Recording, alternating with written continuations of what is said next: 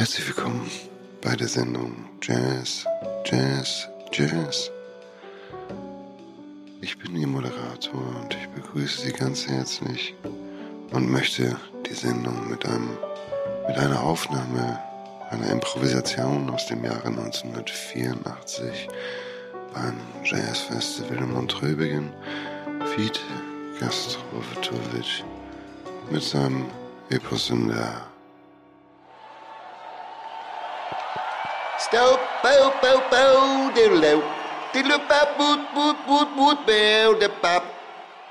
Tolle Frisur, oh, the bow, bow, doom, da, do, do, do, do, do, do, do, do, do, down, ding, do, doom. Musik.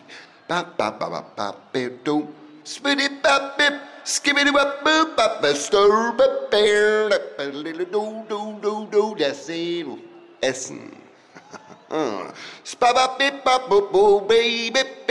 Bo, bip. Skip, skip, skip, skip, bo, bow, dee, doop. Stir up, beta, beta, beta, beta, beta, boo, boo, boo, boo. Do, di, da, do, de, le, do, do, do, da, bow, back, ding. Zimmer frei. Stabba bip bo bo bo bo bo bo ding ding ding skip up doop Stuber bakke. Der ved bagbinden en lobe. Haber, sart du babu. Gabbadi babu, di bi babu, babu, di binda. Stabba ba ba ba ba ba ba ba bro ba. Bear bear bear bear but no de but do de do do do do. Stabba ba ba ba ba ba ba ba ba ba ba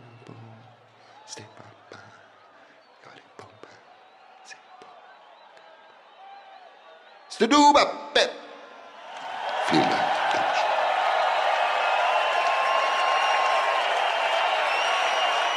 So, äh, ganz kurz, haben wir heute irgendwelche Zeiteinschränkungen äh, etc.? Eigentlich nicht. Gut, bei mir Viertel nach sieben, spätestens raus. Ja. Ja, das ist gut. so. Das kriegen wir dann heute, ne? Das kriegen wir hin, du. Ja, ich, ja. Ich war ja überrascht, dass sich so viele Leute beschwert haben über, über Mike, Mike Schieß mich tot. Süßer? Dankeschön. Beschwert? Ja, dass der so schnell, das ist so schnell. War das Ja. nicht kurz? Das Aber war es waren- scheiße Aber kurz. es waren doch trotzdem zwei Stunden. Nee, es war natürlich viel mehr als zwei Stunden, aber es war, ähm, Knossi war ja da gewesen. Ich musste ja pünktlich, äh, weil ich weggeflogen bin. Das war tatsächlich ein bisschen, bisschen, bisschen kurz, weil er kam ja auch richtig gut an. Wir laufen übrigens schon. Er Ach so. kam ja auch richtig gut an. Ja. Also, Nee, dann machen wir den halt nochmal. So, wir oder? machen eine Fortsetzung. Eine Fortsetzung. Das ist übrigens Max hinter dir. Hallo, Max. Und Max ist in dem Jahr geboren, als ich Abitur gemacht habe, 99. Kannst du dir das vorstellen? Krass. Ich, ich, ich komme gerade noch auf, auf Regat nicht klar. Die Haare? Ja, weil das wirklich so, ich, äh, ich meine, in zwei Wochen sind ja hier die, wie, wie heißt das Ding eigentlich? OMR-Festival. Das OMR-Festival und dann kommt ja Quentin Tarantino. Das stimmt. Und irgendwie habe ich das Gefühl, dass Rickard jetzt schon Arschkriecherei betreibt, weil er so, so Tarantino-Style hier unterwegs ist. Ich glaube es nicht, weil ich habe ihn gerade gefragt, ob er Steve Buscemi kennt und er hat noch nie was von Steve Buscemi gehört. Also Ich auch nicht. Wer ist das? Schauspieler, also komm. Also komm, was? Also komm. Und äh, pass auf, ich bin Hellseher und, und Melzer gleich so, ah, der. Äh, Wirklich, du siehst original aus wie aus einem Tarantino-Film gecastet. Ach, der. Ja. Das doch, das äh, bei Fargo, der, der, Reservoir Dogs. Ja, das ist, das ist aber nicht der Scheißefresser gewesen. Nein. Das war jemand anderes. Reservoir Dogs, Scheißefresser. Nur ein kleines Stückchen. Auch. Mr. Brown. Ich gucke keine Filme. Reservoir Dogs, hast du noch nicht gesehen? Geiler Film. Fand ich gar nicht so. Doch, der war, ist, ist super. Welcher Film richtig scheiße ist? Pulp Fiction. Was? Den finden. Oder, oder hier diese, das Dirty Dutzend da hier, da, diesen, diesen, diesen Pseudo-Hitler-Film. Wie heißt denn der da? Glorious Bastards, ja, auch guter ein Film. schwachsinniger Film. Aber warum? Ach, An welcher Stelle ach, denn? Überall. Von hinten bis vorne. Was ein dummer Film, ey. Ist überhaupt kein dummer Film. So, Krass. fangen wir mal an. Ja, wir, wir fangen schon die ganze Zeit an. Ja, herrlich. So, lass uns das heute mal kurz machen und den Gast reinholen. Ja, wie geht's dir denn? Äh, Ja, gut. Ja? Bisschen müde, bin heute Morgen um sieben aus Freiburg, aus dem Schwarzwald zurückgekommen, weil ich dort gerade ein nicht nur TV-Projekt, aber ein Projekt, was auch von TV begleitet wird, äh, versuche zu realisieren und äh, das ist sehr intensiv, sehr intensiv. Ich weiß auch noch nicht so richtig, wie es wird, aber es, äh, ähm, es ist auf jeden Fall sehr echt. Das kann man auf jeden Fall schon sagen. Und da ich äh, gerne zu Hause schlafe, bin ich dann gestern um halb elf ins Auto gestiegen und bin um sieben Uhr morgens. Freiburg, ui, das ist lang. Ne? Bei Hannover, Hannover. Hannover hat Zeit gekostet. Kannst du schlafen, wenn du hin? Du wirst ja wahrscheinlich gefahren, ne? Ja, es ist eher so ein Wegnippen. Also schlafen ist nicht so. Weil du nicht vertrauen kannst oder weil du nicht gut pennen kannst im Auto? weil, weil ich sitze Mhm. und ich liege. Ich suche ja auch immer noch den äh, Business-Class-Sitz im Auto. Neulich bin ich Maybach. Ja, bin ich neulich gefahren. Und der hat ihn. Ja, den bin ich neulich gefahren. Das ist gut, oder? Aber das ist schon gut. geil. Aber ist auch ein Assi-Auftritt. Ich bin zu einer Fernsehproduktion gefahren, irgendwie Hamburg, hast du Köln. Hamburg, Köln irgendwie und dann steige ich da aus dem Maybach raus und dann denke ich, ey, Alter, du hast echt so klein. War dir unangenehm? Ja, total peinlich war mir das. Also, der Sitz macht das aus, ne? Der Rest ist echt Schwachsinn, aber der Sitz ist schon wirklich geil. Gerade wenn du Allein viel im Auto, allein die Kopfstützen. wenn du im, im ja, aber auch diese Liegefunktion, Mhm. die macht es wirklich aus. Das ist schon echt, echt geil. Und ich bin ja die ganze Zeit überlegen, ob ich mir einen eigenen Nightliner baue. Bus.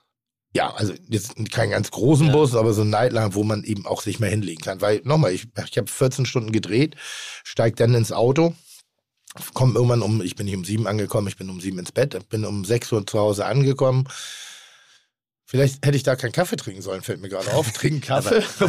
Könnte, könnte sein. Könnte sein, bin in die. Badewanne gegangen und habe mich nochmal eine Stunde hingelegt, bin wieder aufgestanden und das ist natürlich, und dann brauchst du eine gewisse Bequemlichkeit. Also Maybach als Statussymbol ist echt dumm. Die Qualität des Liegesitzes ist schon ganz Mhm. besonders einzigartig. Drückst du dann alle Knöpfe in so einem Nein. Maybach? Ich Will, nicht. willst du nicht wissen, was für was ist? Ach Quatsch. Der hat ja auch, ähm, die haben dann ja auch in der Klasse äh, klimatisierte Sitze. Also nicht nur Sitzheizung, Ja. sondern klimatisierte Ja, Sitze. da musst du aber schon echt eine Schwitzkimme haben, um das zu benötigen. Aber es ist geil. was? Das ist wirklich cool. Was? Mir, weißt du, was mir gerade einfällt? Du hast das auch. Wo Klimatisierten das? Sitz in dem Bus. Ich habe Mhm, klimatisiert. den bin ich ja mal gefahren, erinnerst du dich? nee. Nach, nach Stangelwirt. Nach Stangelwirt. Und nach Stangelwirt. Die Geschichte wird jetzt gerade nicht Nach geiler.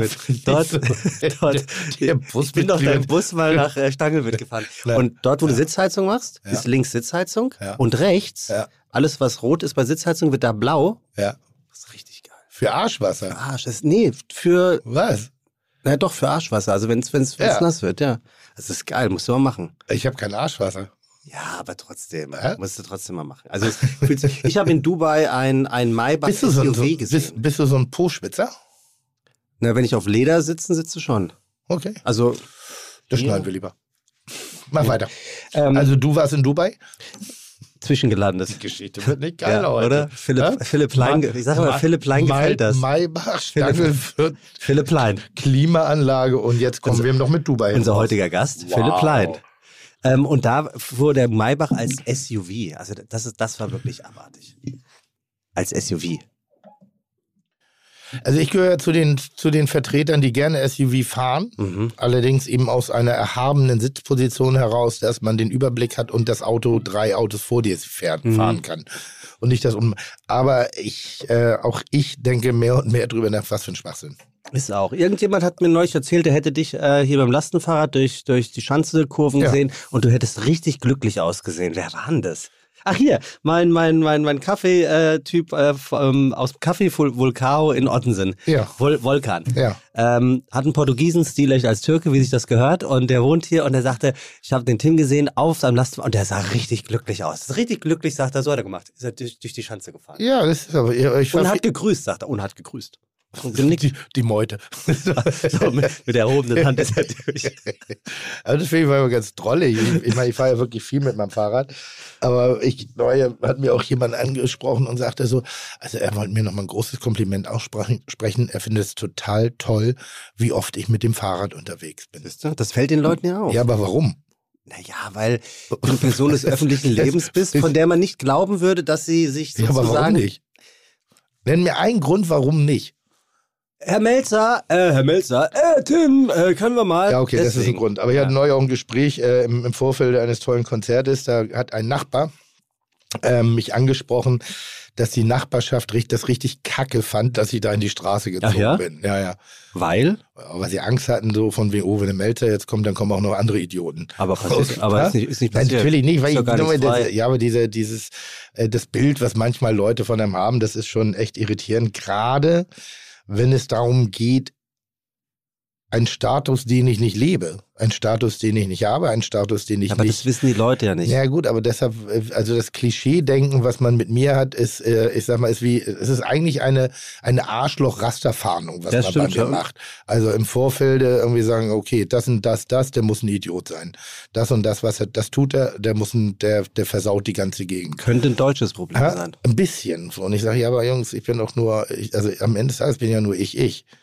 So, und ich gibt bestimmt Momente, wo ich mich mal wie ein Arschloch verhalten habe, aber nicht wie ein Arschloch. Wenn ich weiß schon, was du meinst. Ich, ich ja, würde mich total stören, wenn ich wüsste, dass ich nicht so bin und davon ausgehen muss, die Leute denken, dass ich so Aber bin. brutal. Aber, ich was meinst du, was sie sagen, wenn du mit dem Nightliner da stehst demnächst? Aber das habe ich auch gedacht, als ich dann halt mit dem Maybach abgeholt worden bin. ich Ja, okay. okay. wenn die mich jetzt Ja, sehen, dann, dann ist es eher unangenehm. Ey, ich ja, Aber nochmal, die Motivation war, dass ich wahnsinnig viel unterwegs bin und ich eben Ja, ich auch, äh, verstehe. also das ist wie, ich, ich, ich finde ja auch Nachtzug gut. So, Mhm. und warum? Weil, weil ich ein eigenes Abteil brauche? Nein, weil ich liegen möchte. Und das ist doch okay.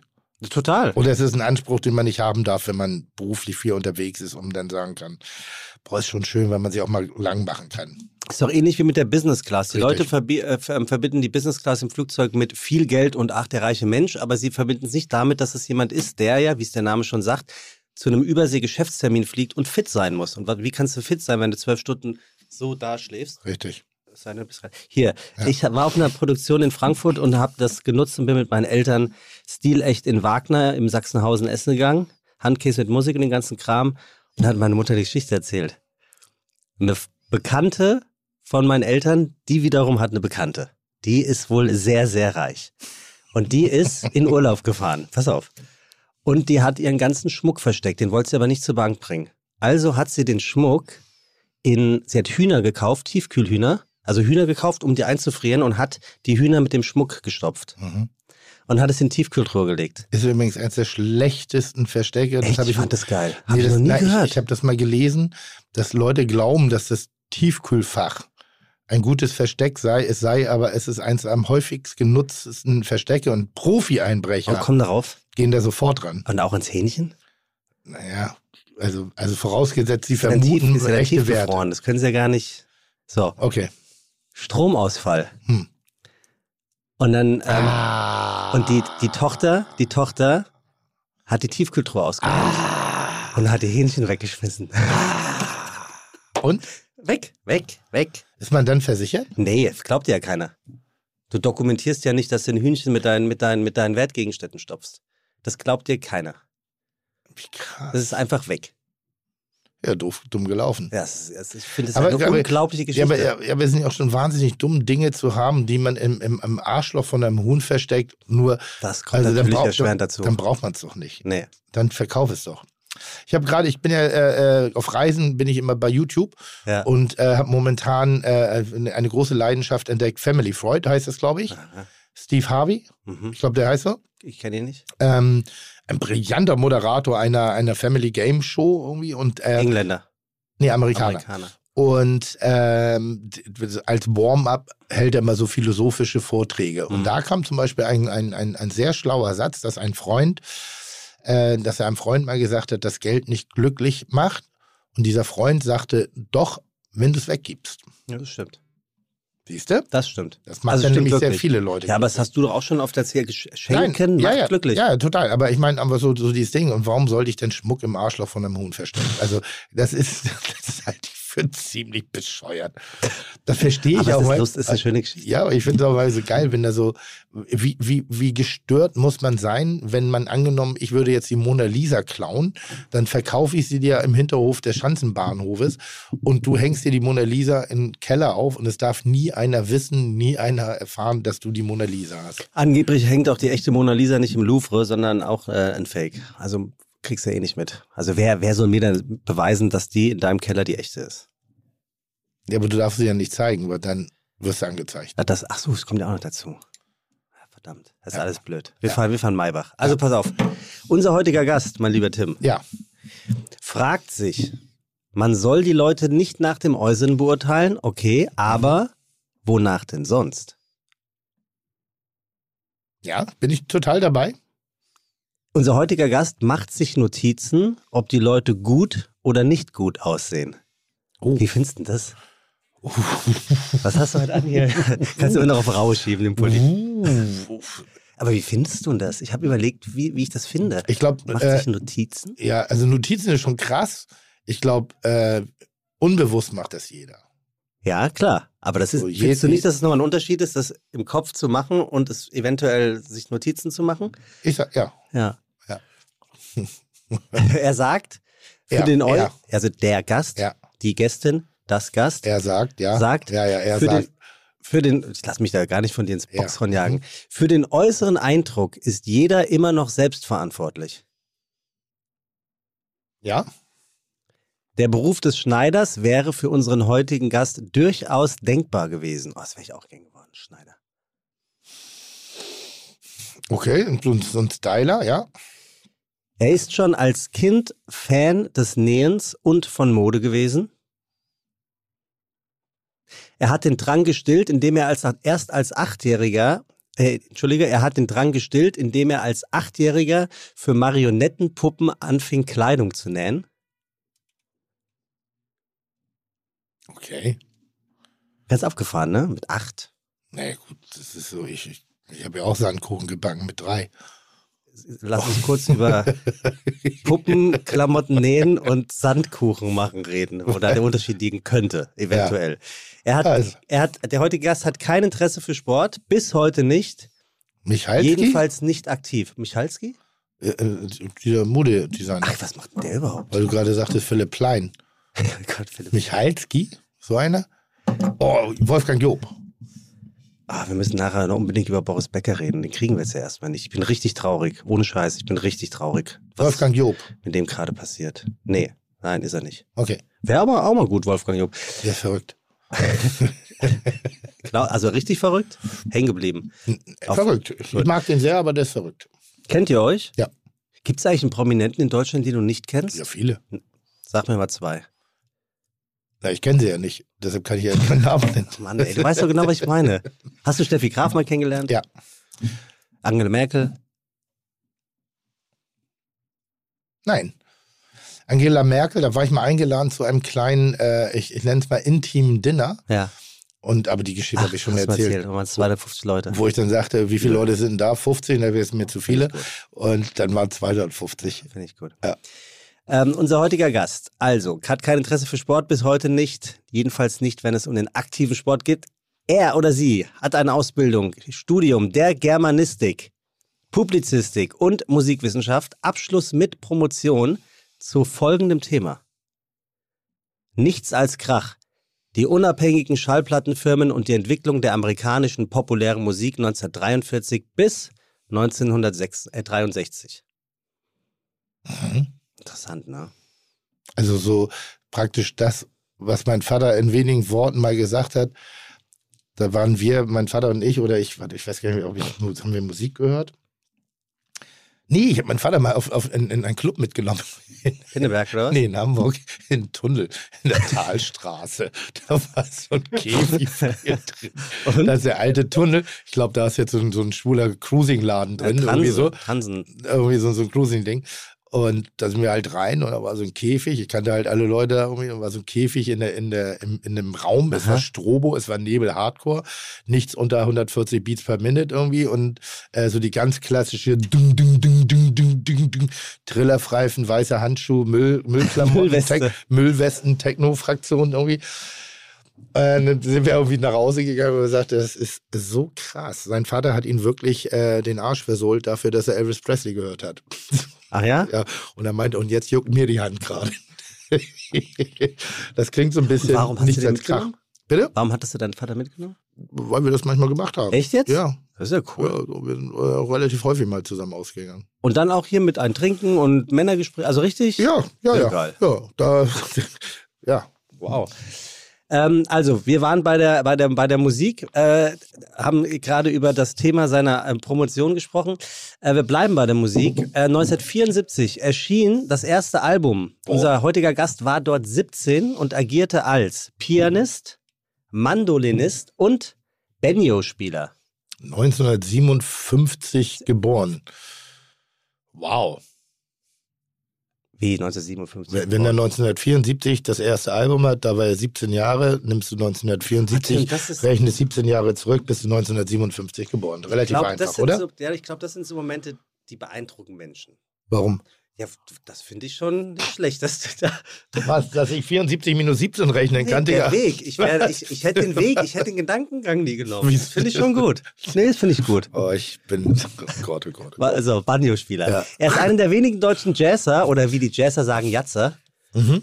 Ja, bitte? Nee, ich wollte Günter Gabriel sagen, aber der ist ja nicht mehr. Nein, das geht nicht. So viel Macht haben wir noch nicht. Wir können keine Toten wiederholen. Er ist einer der wenigen deutschen Jatzer, die einen Blue Note-Vertrag haben. Blue Note Records ist ein Plattenlabel für Jazzmusik, das 1939 von den deutschen Flüchtlingen Alfred Lyon und Francis Wolf in New York oder Wolf gegründet worden ist. Sowas wie Abbey Road Studios. Ja, das ist ne? schon was ganz Das Besonderes. ist schon. Das ist schon, oder hier, wie, wie, wie heißen die anderen? Äh, Motown und so. Ja, ist schon was Tolles. ja, ist gut, ist gut, ist gut, ist gut. Hast du noch gar keine Idee? Ich- finde, das ist schon relativ, ich finde, das Bild ist schon relativ klar. Na, ist ein bisschen hin und her. Ist ein bisschen Fashion, ist ein bisschen Musik und Mhm. ist ein bisschen Sprache. Also, es ist jetzt gerade schon. Er sammelt Musikinstrumente, die andere nicht mögen. Benjo, ich mag Benjo sehr gerne. Akkordeon, das magst du, glaube ich, ganz gerne, Mhm. ne? Mandoline oder die Hawaii-Gitarre. Mhm. Er ist Brillenträger des Jahres 2000, Krawattenmann des Jahres 2004 und für uns wichtig, Bechtheimer Weinpilger Ich- 2017. Ansonsten hat er unbedeutende Auszeichnungen wie zum Beispiel den Echo, Ansonsten. die Goldene Stimmgabel oder den Verdienstorden des Landes NRW inne. Er ist eher der Oldschool-Typ, also Offensichtlich. die gute alte Schule, Ja. aber musste sich Techniken, technischen Neuerungen, Neuerungen natürlich äh, mehr und mehr hingeben, was er aber nicht wirklich möchte. Das, da seid ihr euch verhältnismäßig ähnlich. Ja, ja, ja. Ähm, ja, ja. Ich finde es ganz lustig, äh, es gibt eine WhatsApp-Gruppe, ähm, in der er nicht ist, ja. die aber eigentlich nur über ihn geht. Also es wäre eigentlich, Von wem? kann von seinen jetzt, Mitarbeitern Ja, oder von seinen Bandmitgliedern? genau oder? von sowas. Ich kann leider nicht sagen, wie sie heißt, weil sonst wüssten wir, wie unser Gast heißt. Gibt es über mich eine WhatsApp-Gruppe eigentlich? Ja, Im, Im Universe oder im, im, In der Bullerei, so in dem Kontext? Gibt es da wieder so. das, also ich habe das noch nie mitbekommen. Ja? Ich habe das noch nie mitbekommen, wirklich nicht. Okay. So um dich zu dissen, meinst du? Nein, einfach so, wo man so offen, geschlossen reden kann. Ja, und so richtig abkotzen. Nicht, dass ich wüsste. Also ich weiß es wirklich nicht. Ähm, er musste mal ein Faxgerät äh, für seinen und das ist dein heutiger Haussender äh, Vox anschaffen, um überhaupt den Job zu machen, weil er äh, sonst die Skripte nicht bekommen hätte. Er war schon einige Male, sagte er mir, sehr berührt von dir, da du sehr schnell ihm zur Hilfe geeilt bist. Und zwar als Studiogast. Eine Aktion, die von Beginn zum Scheitern verurteilt gewesen ist. Also, das kann ja nur was mit Musik zu tun gehabt. Vielleicht, du warst Gast, du warst Gast in seiner allerletzten Sendung. Jetzt kannst du natürlich überlegen, ob die Sendung abgesetzt wurde, weil du da warst. Du warst Gast in seiner allerletzten Sendung. Da gibt es jetzt einige, weil sie danach abgesetzt worden sind. Du warst bei seinen Konzerten in Hamburg. Er glaubt, du bist nur wegen des Pausenshampoos vorbeigekommen. Götz Alsmann. Wie kommst du jetzt darauf? Das kam jetzt aber wie aus der. Das ist Götz Al Alsmann. wie, wie, wie, wieso, also wieso kam das jetzt so schnell? Weil er das damals gesagt Ach so, hat. In ja? Einladung. Ja, Ja, unser Er hat heutiger das, Gast- Das ist Alsmann. Weißt du, wie unser heutiger Gast äh, oft auf der Straße angesprochen wird? Nee. Hallo, Herr Westermann. Das ist Götz Alsmann. Ja, oh, wie das- geil. Das ist ganz Oh, wie Alsmann. Ich habe, ja, Krasser Typ. Ich freue mich. Wie schön. Richtig schön. Komm rein. Leck mich am Arsch, was du du, möchtest. alles kannst. Ja. Ich bin beeindruckt. ja das ich bin stimmt, das wirklich stimmt beeindruckt. wirklich. Also vor allem, das sind ja auch richtige Sachen dabei. Das ist ja nicht nur irgendwie so ein, so ein drolliges Ding für die Bunte, irgendwie so pseudo-interessantes äh, recherchiert. Ist man mit dem Auto, keine Ahnung. Von A nach B gefahren und hat dabei nur Hat mal, Orangensaft hat getrunken. mal in einem Maybach geschlafen. oder solche Sachen. Wir hatten aber ein intensives Vorgespräch. Ja, das stimmt, das stimmt. Warte, Ja. warte, warte, jetzt muss ich mal ganz kurz überlegen. 43, äh, äh, 73, 74. Krass. Was, was ist, geht jetzt gerade von deinem Kopf vor? Naja, ich bin gerade so in dem Alter, wo ich Menschen mit Alter sehe und begeistert bin, wie wenig alt die sind. Ach so, Und da sitzt gerade einer vor mir. Ja, Ja, das klingt ja fast wie ein Kompliment. das ist wie ein Kompliment. Ne? Der- nochmal, Das ist ja so die 60. Die 60 war doch früher so ein Alter, wenn Oma und Opa waren 60. Könnt ihr euch noch dran erinnern, wie alt bei dir. eure Großeltern waren, als ihr das erste Mal das Alter eurer Großeltern wahrgenommen habt? Ich weiß es noch ganz genau. Wie alt wie du warst? Nee, wie alt meine Großeltern Ich weiß waren. auch ganz Ja. genau. Sag mal. 57. Ja, in den 60ern. Ich hatte 53. Mhm. So, wo ich dachte, boah, sind die alt. So 53. So dachte, bleib mich, sind die alt. Also habe ich nicht gedacht, ne? Aber, aber, aber da, damit verbinde ich Großeltern. Und Großeltern waren früher, Anders. es waren zwei Generationen weiter. Sie waren anders, sie haben in einer anderen Ja. Zeit, sie, sie Schau, sind. schau dir Bilder, schau dir Fotos an, sagen wir aus den 50er, 60ern von Männern, die 40 waren. Ja. Das waren im Prinzip, also im Grunde, es gab ja auch keine, früher keine Garderobe für junge Leute. Es gab Garderobe für Kinder und ab Lehrbeginn zog man sich an wie ein Erwachsener und dann sah man im Prinzip so aus, wie man mit 60 auch noch aussah. Richtig. Es gab eine kleine Zwischenphase aus den 60ern, glaube ich, wo es dann so, ich weiß nicht, wie man das, den Stoff nennt, aber ich habe mir die gerade angezogen. Ich habe nur so eine Plauze, ich sehe nicht so gut drin aus. So Wollpolohemden. Strickhemden, So, so Strickhemden. Das Ja. ist, finde ich, eigentlich einen sehr geilen Look. wenn man ich, schlank ist. ich, ja, ich sehe nur echt beschissen drin aus. Ich. Ich, sehe so, das würde auch bei uns beiden so vom Typus her sehr gut sehr Wir sind. Strickhemden-Typen. Ja. ich weiß noch, wenn man früher fertig. Alben kaufte von, von Karajan oder Scholti, von den großen Dirigenten, dann, dann gab es nicht mehr diese Fotos im Frack, sondern da waren das so Probenfotos, wo dann ganz, also ganz verinnerlicht geguckt wurde mit dem Baton in der Hand. Und was trugen diese großen Dirigenten immer? Ein Strickhemd. So meistens auch mit, mit Unterschieden, so braun, weiß, schwarz, Gerne, ja, runter ja. irgendwie und Was hinten- später in Acid-Jazz-Tagen als ganz hip angesehen wurde. Oder, oder im, im bayerischen Rundfunk. Ich finde ja immer, dass das Blue, Blue Note, da sind ja oft so Holzverkleidung. Holz spielt da ja auch eine ganz große Rolle, um eine, eine musikalische Wärme zu transportieren. Und ich liebe ja die alten Radiohäuser. Ich habe ja im Radio nichts zu suchen. Toll. äh, machte manchmal Buchpromo, aber ansonsten bin ich da relativ selten. Mhm.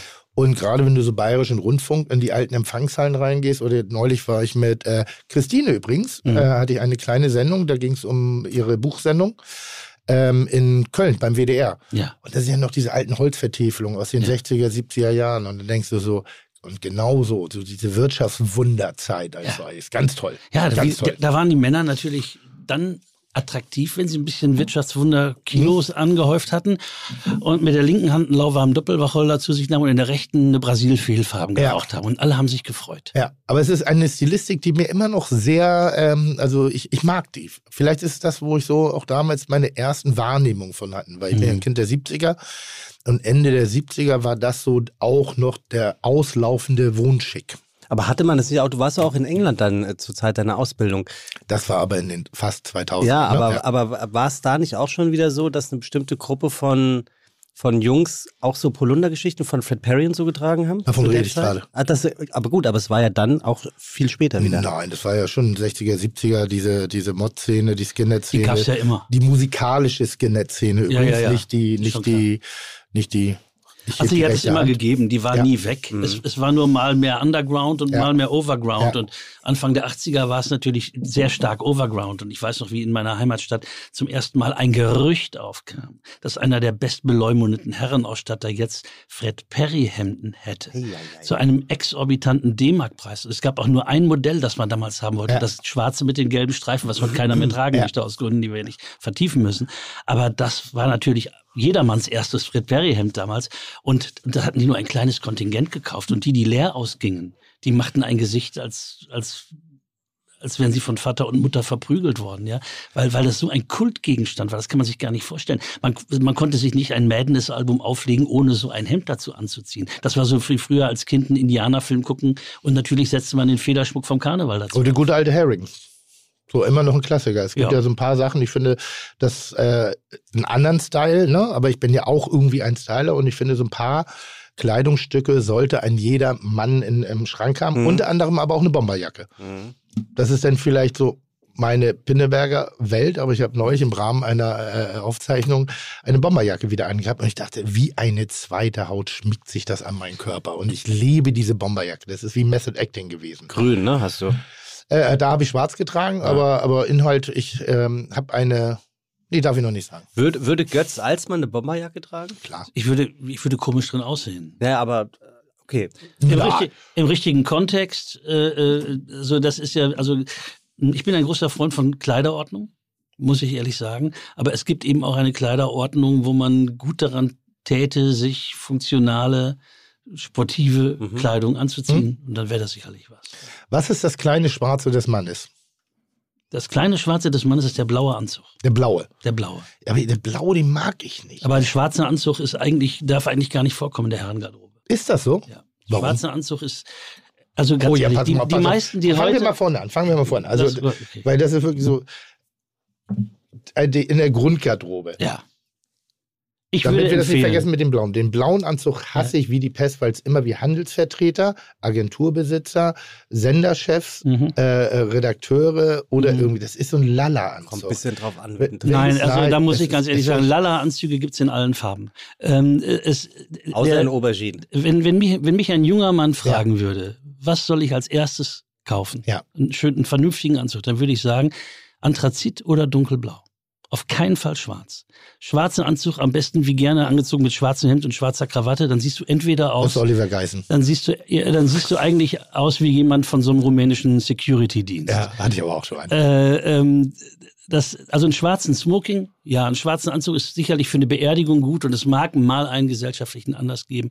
Aber normalerweise würde ich einen blauen Anzug bevorzugen, denn erstens, der blaue Anzug gibt dir eine größere Aus Möglichkeit bei der Krawattenauswahl. Mit dem blauen Anzug bist du eigentlich bist du immer angezogen, ohne overdressed zu sein. Und der blaue Anzug funktioniert auch etwas legerer und der blaue Anzug schenkt dir auch noch obendrein die Jacke, die du ohne Hose tragen kannst, zu einer äh, Chinohose oder sowas, ist also an Vielseitigkeit nicht zu überbieten. Der schwarze Anzug ist einengend, erweckt immer den Eindruck einer Beerdigung. Oder wie gesagt, du siehst aus wie vom Sicherheitsdienst. Oder wie ein Hauptdarsteller aus Men in Black, aber die Rollen sind einfach schon vergeben. Also ich habe Verdammt. ich habe gerade gestern musste ich eine eine ähm, Schleife binden. Und, Ja. und ich habe mich wirklich geärgert, ähm, dass, ich, dass ich das noch nie wirklich gelernt habe. Mhm. Ich bin vor einem YouTube-Video verzweifelt, weil die, die Arme werden ja dann schwer und man, man fängt an zu schwitzen, man wird so ein bisschen aggressiv. Ja. Und dann bin ich wirklich durch Hamburg-Ottensen gelaufen, zu, von, zu einem Herrenausstatter, der konnte mir nicht helfen, zu einem anderen, der auch nicht. Und dann bin ich, konnte der konnte mir nicht helfen. Und Okay. dann bin ich an einem englischen ähm, ähm, ähm, Tea Time Café vorbeigelaufen Ja. und gucke rein. Der Besitzer hatte eben besagten Polunder an, Ja. Knickerbockerhosen, heißen die so? Knicker, In Deutschland heißen sie Knickerbocker. ja. Und ich bin rein mit meiner Seidenschleife in Schwarz und fragte, ob, und er sagte so, du hättest keinen besseren finden können. Und er verschwand auf die Toilette, band diese Schleife, Ja. hat mir nochmal ganz kurz gezeigt, ich glaube nicht, dass ich es jetzt so wirklich könnte, aber da habe ich mich wirklich geärgert, worauf ich hinaus will. Gibt es so ein paar Moves, wo du sagen würdest, das muss ein Mann können? Zwei Krawattenknoten, ein Schleifenknoten, ähm, man muss äh, zwei paar Manschettenknöpfe haben, also das kleine Schwarze als Accessoire, gibt es da sowas? Also wenn er sich so kleiden will, sollte er das drauf haben. Aber es gibt ja viele Männer, die äh, bevorzugen einen Kleidungsstil, der sich nicht groß verändert hat, seit ihre Mutti sie für den Sandkasten zurechtgemacht hat. Um den Sandkuchen zu mir nicht machen. sagen. Also wir müssen übrigens erstmal Ich begrüßen. variiere, ich Ja? variiere. Ja, bitte. Herzlich willkommen bei Fiete Gastro, der auch kulinarische Podcast mit Tim Melzer und Sebastian E. Merget. Chuck, Digga, Props, Digga, ihr habt meinen Respekt. Ihr macht Digga, Mucke, Schicke, Mucke, oh, wie gut das schmeckt. So, Musik, Fernsehen, Rundfunk, Hörbücher, Lehrstuhltätigkeit, Theater und natürlich Podcast.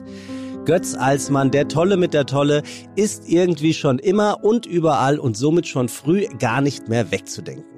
Was gewissermaßen komisch ist, denn der in Münster geborene und auch dort promovierende Doktor der Musikwissenschaft ist so richtig und somit der breiten Öffentlichkeit eigentlich mit etwas bekannt geworden, das es schon länger gar nicht mehr gibt. Geblieben ist es aber für immer zimmerfrei. Die Kultsendung schlechthin, mit der er 1996 zum WDR kam, sah und siegte.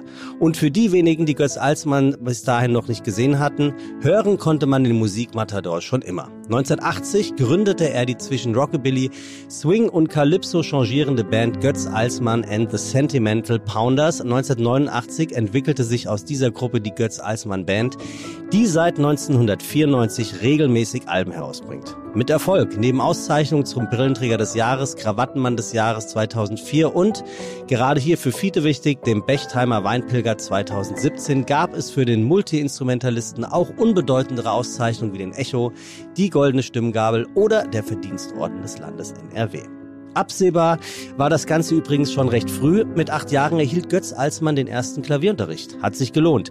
Bis heute geht er als der führende Protagonist des Jazzschlagers zusammen mit seiner Band auf bis zu 100 Gastspiele pro Jahr auf die Bühne der Länder. Doch zurück auf die Mattscheibe, auf der sich der von Barbara Schöneberger mal als einer der Wirker, als sei er komplett konsequent aus der Zeit gefallen bezeichnete, mindestens genauso wohl wie auch genauso pudelwohl fühlt. 1977 zum ersten Mal im Fernsehen, so richtig ab geht's dann 1986. Jugendsendungen, Magazine und kleinere Unterhaltungsshows beim WDR, Vox und RTL.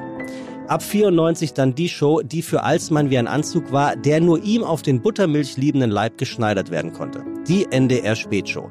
1994 bis 97. Hier konnte er seine spezielle Art der Moderation, aber eben auch seine Talente als Musiker komplett ausleben. Heute wissen wir, alles Vorbereitung auf das, was da noch kommen wollte. Zimmerfrei, die High-Intensive Intervall Entertainment Show, deren bissiger Humor vielleicht niemandem schmecken mochte, davon satt werden wollte dennoch niemand. Warum auch? Von genialen Musikeinlagen bis hin zu wunderbaren Gästen und liebevoll erdachten und ausgeführten Spielen bot die Show mit Christine Westermann und Götz Alsmann alles, was man für eine nicht erwartete Popularität ebenso braucht. Oder für einen Grimme-Preis. Doch es gibt auch schwarze Momente im Leben des Götz Alsmann. Diese Momente, die zeigen, dass auch er nur mit Wasser kocht oder auf Wasser segelt. Denn da trägt er, der Mann, der keine einzige Jeans in seinem Besitz weiß und Leben ohne Popmusik lebt, etwas ganz und gar Unerwartetes, etwas, das nicht nur eine Jolle, sondern offenbar eine ganze Pilgerschaft in Schieflage bringen könnte. Ein schwarzer Kapuzenpullover, der eigentlich und natürlich nichts weiter war als die schlicht gegönnte Extravaganz für die ersten Segelversuche.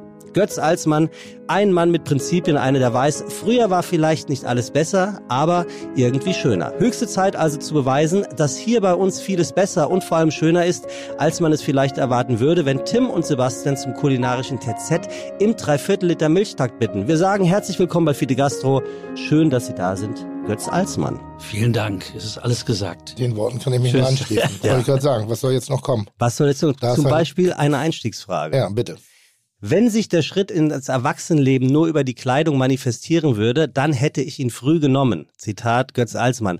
Heutzutage laufen die Leute ja noch bis mindestens weit in die 50er so rum, als hätten sie sich für den Kindergarten angezogen. Frage an dich, Götz. Wie läuft Tim denn so rum? Oh, verdammt, ey. Sehr, sehr gut. Ja, die- die- Ich hätte dir vielleicht sagen sollen, dass Ja, ja, nicht ja, heute äh, wirklich so. so. Ich hätte ich hätte es auch wirklich gemacht. Hätte ich gewusst, dass du heute da bist, Mhm. hätte ich mich angezogen. Also ich weiß ja, wenn, du warst ja ein paar Mal in, in, in den Sendungen zu Gast, Ja.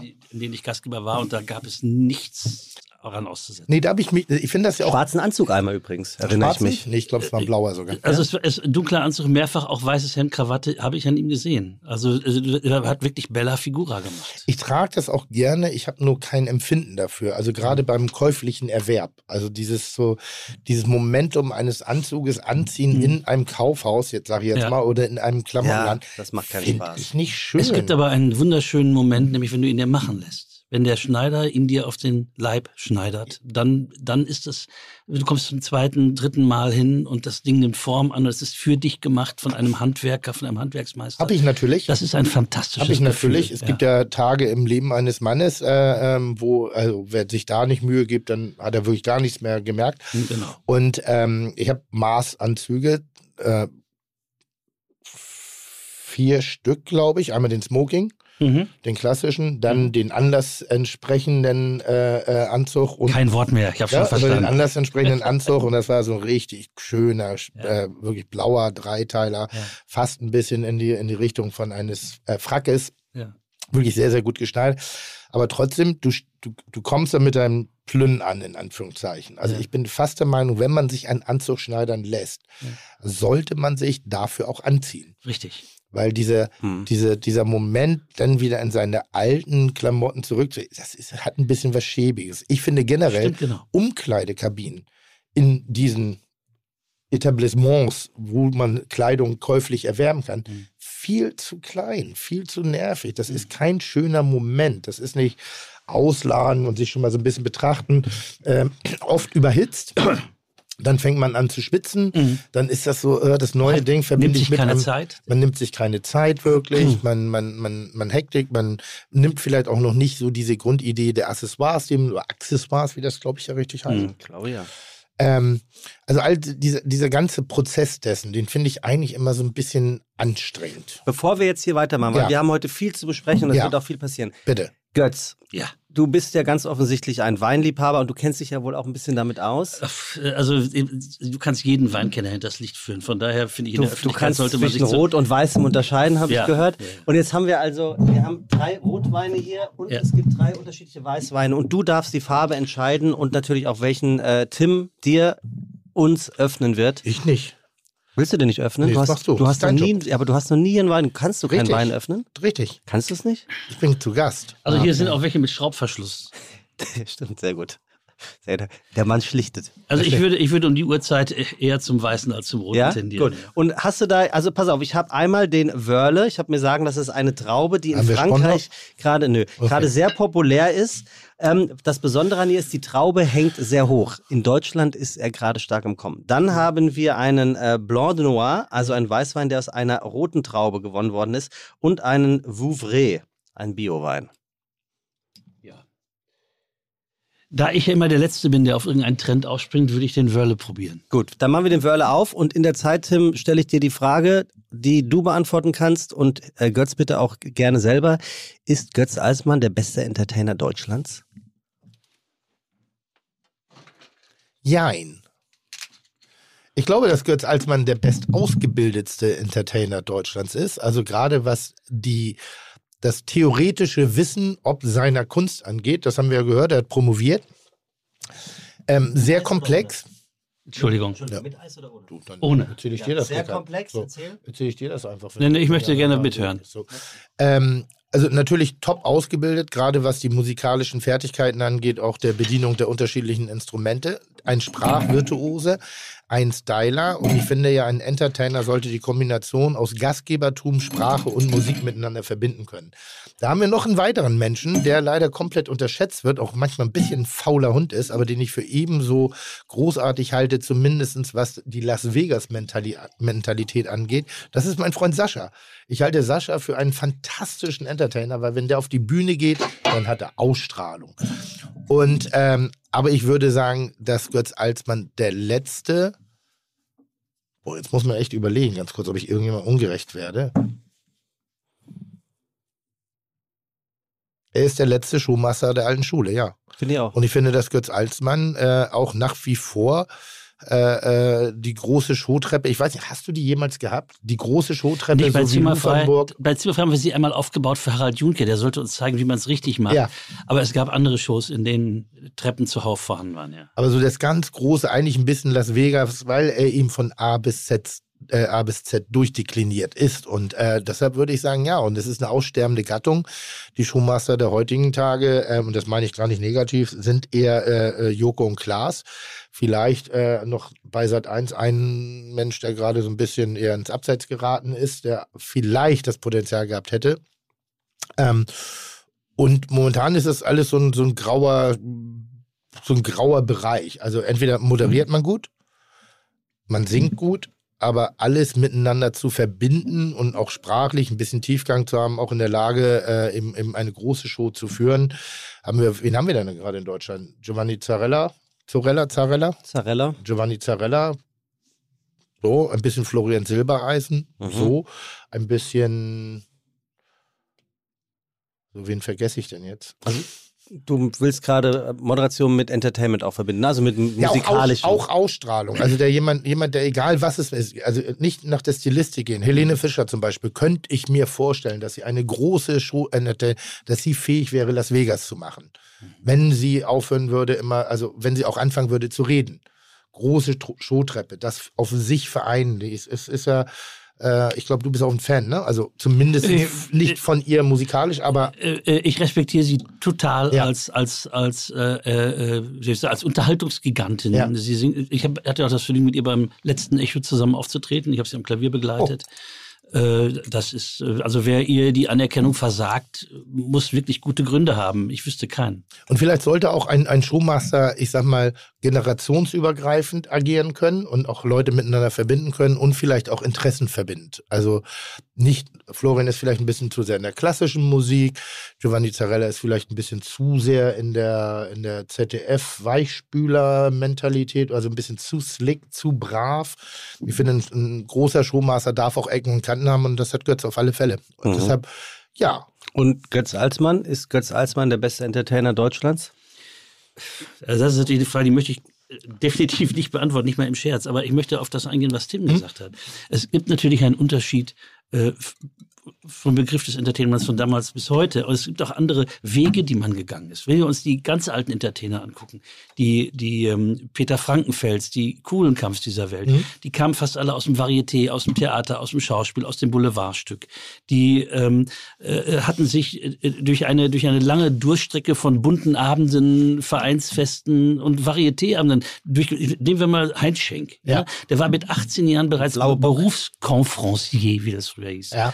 Also der, jemand, der wurde gebucht für Events aller Art. Der hat bunte Abende und Kegelabende und Volksfeste und ich weiß nicht was moderiert, ehe er überhaupt zum ersten Mal im Rundfunk was machen durfte. Und dann hat das 20 Jahre Rundfunk gedauert, ehe er zum ersten Mal im Fernsehen was gemacht hat. Aber da waren das, waren die Anforderungsprofile auch so. Man hat einen Unterschied gemacht zwischen einem Moderator und einem Entertainer. Der Moderator hat gesagt, das war, jetzt kommt. Der Entertainer war der Conferencier im Varieté und der Zauberkünstler, den er ankündigte und der nicht kam, musste dann ad hoc von ihm ersetzt werden. Ah, der Zauberkünstler äh, kotzt gerade auf dem Herrenklo, jetzt muss ich selber irgend, irgendwas machen, ein Lied singen, einen Kartentrick vorführen, ein Tänzchen, irgendeine kleine humorvolle Geschichte machen. Und somit war das Anforderungsprofil an einen Entertainer früher einfach ein grundlegend anderes. Und die neue Generation, das Joko und Klaas gesagt, also ich meine, das sind fantastische Kollegen, da gibt's ja Absolut. mit Ideen und, und, und Kreativität und so weiter. Aber die kommen eben aus der Generation Videoclip Mhm. und, und haben diesen Beruf von einem völlig anderen Ansatz herkommend ergriffen. Mhm. Und deswegen ist es eigentlich gar nicht mehr vergleichbar. Ich finde, man kann das nicht gegeneinander ausspielen. Das sind zwei, vielleicht gar nicht verschiedene Berufsbilder, aber es sind zwei verschiedene Doch. Herkunftswege. Ja? Nein, nein, ich würde ich würd sagen, es sind zwei verschiedene Berufswege, weil das eine, wie du es so schön gesagt hast, sind Moderatoren oder ähm, Entertainer ist schon, der hat schon auch eine, eine künstlerische Darstellung in seiner Moderation. Mehr als, und wie, wie würde man das andere kann man ja vielleicht Showmaster nennen. ja. Also, Also also drei, drei, drei, drei Ebenen. Entertainer, Showmaster, Moderator. Gibt es übrigens eine ganz tolle ähm, Reportage, äh, die nennt sich Unsere Väter, ähm, wo über, wo die, wo die Kinder von Kuhlenkampf, Karel, äh, Frankenfeld und Dieter Thomas Heck über ihre ähm, Eltern sprechen oder Väter sprechen, als eben entweder Showmaster oder ähm, oder äh, der Conferencier. Also auch, auch wie unterschiedlich die auf die Bühne gegangen sind. Kuhlkampf hat das ganze Team verrückt gemacht, weil er nichts wusste in den Proben. Das weil war er mein sich, persönlicher Held. Ah, okay. weil, weil er immer wusste, er kann sich auf seine Spontanität verlassen Ja. und das hat funktioniert. Und Dem war Karel- alles egal. und Dem war Karel muss ein ziemlicher egal. Heißsporn gewesen sein hinter den Kulissen. Ganz offensichtlich. Also ist eine ganz, ganz tolle Reportage. Kann man gut, Habe gut empfehlen. hab ich gesehen, wollte ich nicht sehen. An Weihnachten kam die. Ja, ich glaube, ich habe die sogar gesehen und wollte ich nicht Und sehen. fandst du gut? Äh, ja, Oder ja ein und Bild nein. ist, ein- nö, ist ein bisschen so wie, wie Backstage. Ich finde, manchmal sollte man kein Backstage sehen. So, das mal, ist, der, ist der Wein schon heiß? ja, kann man jetzt trinken, wenn Kann du man möchtest. Also wir sind da immer so inhaltlich, ab kein Eis. Äh, Zum wir Wohl. halten da die gesellschaftlichen. Okay, also gut, dann kann ich aber auch, spricht natürlich für Götz Eismann, dass er die, die Frage, ob er der beste Entertainer Deutschlands sei, nicht beantworten möchte. Würde mich aber interessieren, Dann- wie kann man denn zum Entertainer werden? Ich glaube, das hat bei mir verschiedene Gründe gehabt. Erstens habe ich als Kind, meine Eltern hatten schon 59 den ersten Fernseher mit einem winzigen Bildschirm zwar, aber immerhin ein Fernseher. Äh, äh, das war, ah, gut, dass das Glas heile geblieben ist. Das Mikrofon. Wer war denn das? Äh, ich habe das einfach sehr gern. Ich, ich fand das toll. Ich fand vor allen Dingen diese Conferenciers gut, die eben selber auch was gesungen haben, die einen Dialekt nachmachen konnten oder die ein Tänzchen gemacht haben oder die einen, einen Witz gespielt haben. Ich meine, Frankenfeld und Paul Kuhn zusammen spielen zwei Besoffene in einer Weihnachtsgaststätte. Unschlagbar. Spielen. Spielen. Ja, wer weiß das schon. Und Das ist gut. Und kurz, dann- Kurze Anekdote von Paul Kuhn. Äh, auch jemand, der ihn getroffen hat und sagte irgendwie zu, zu Paul Kuhn irgendwie so, Digga, du hast aber ganz schön ein Kleben, ne? Und er so, das Gute ist, man sieht es mich nicht an.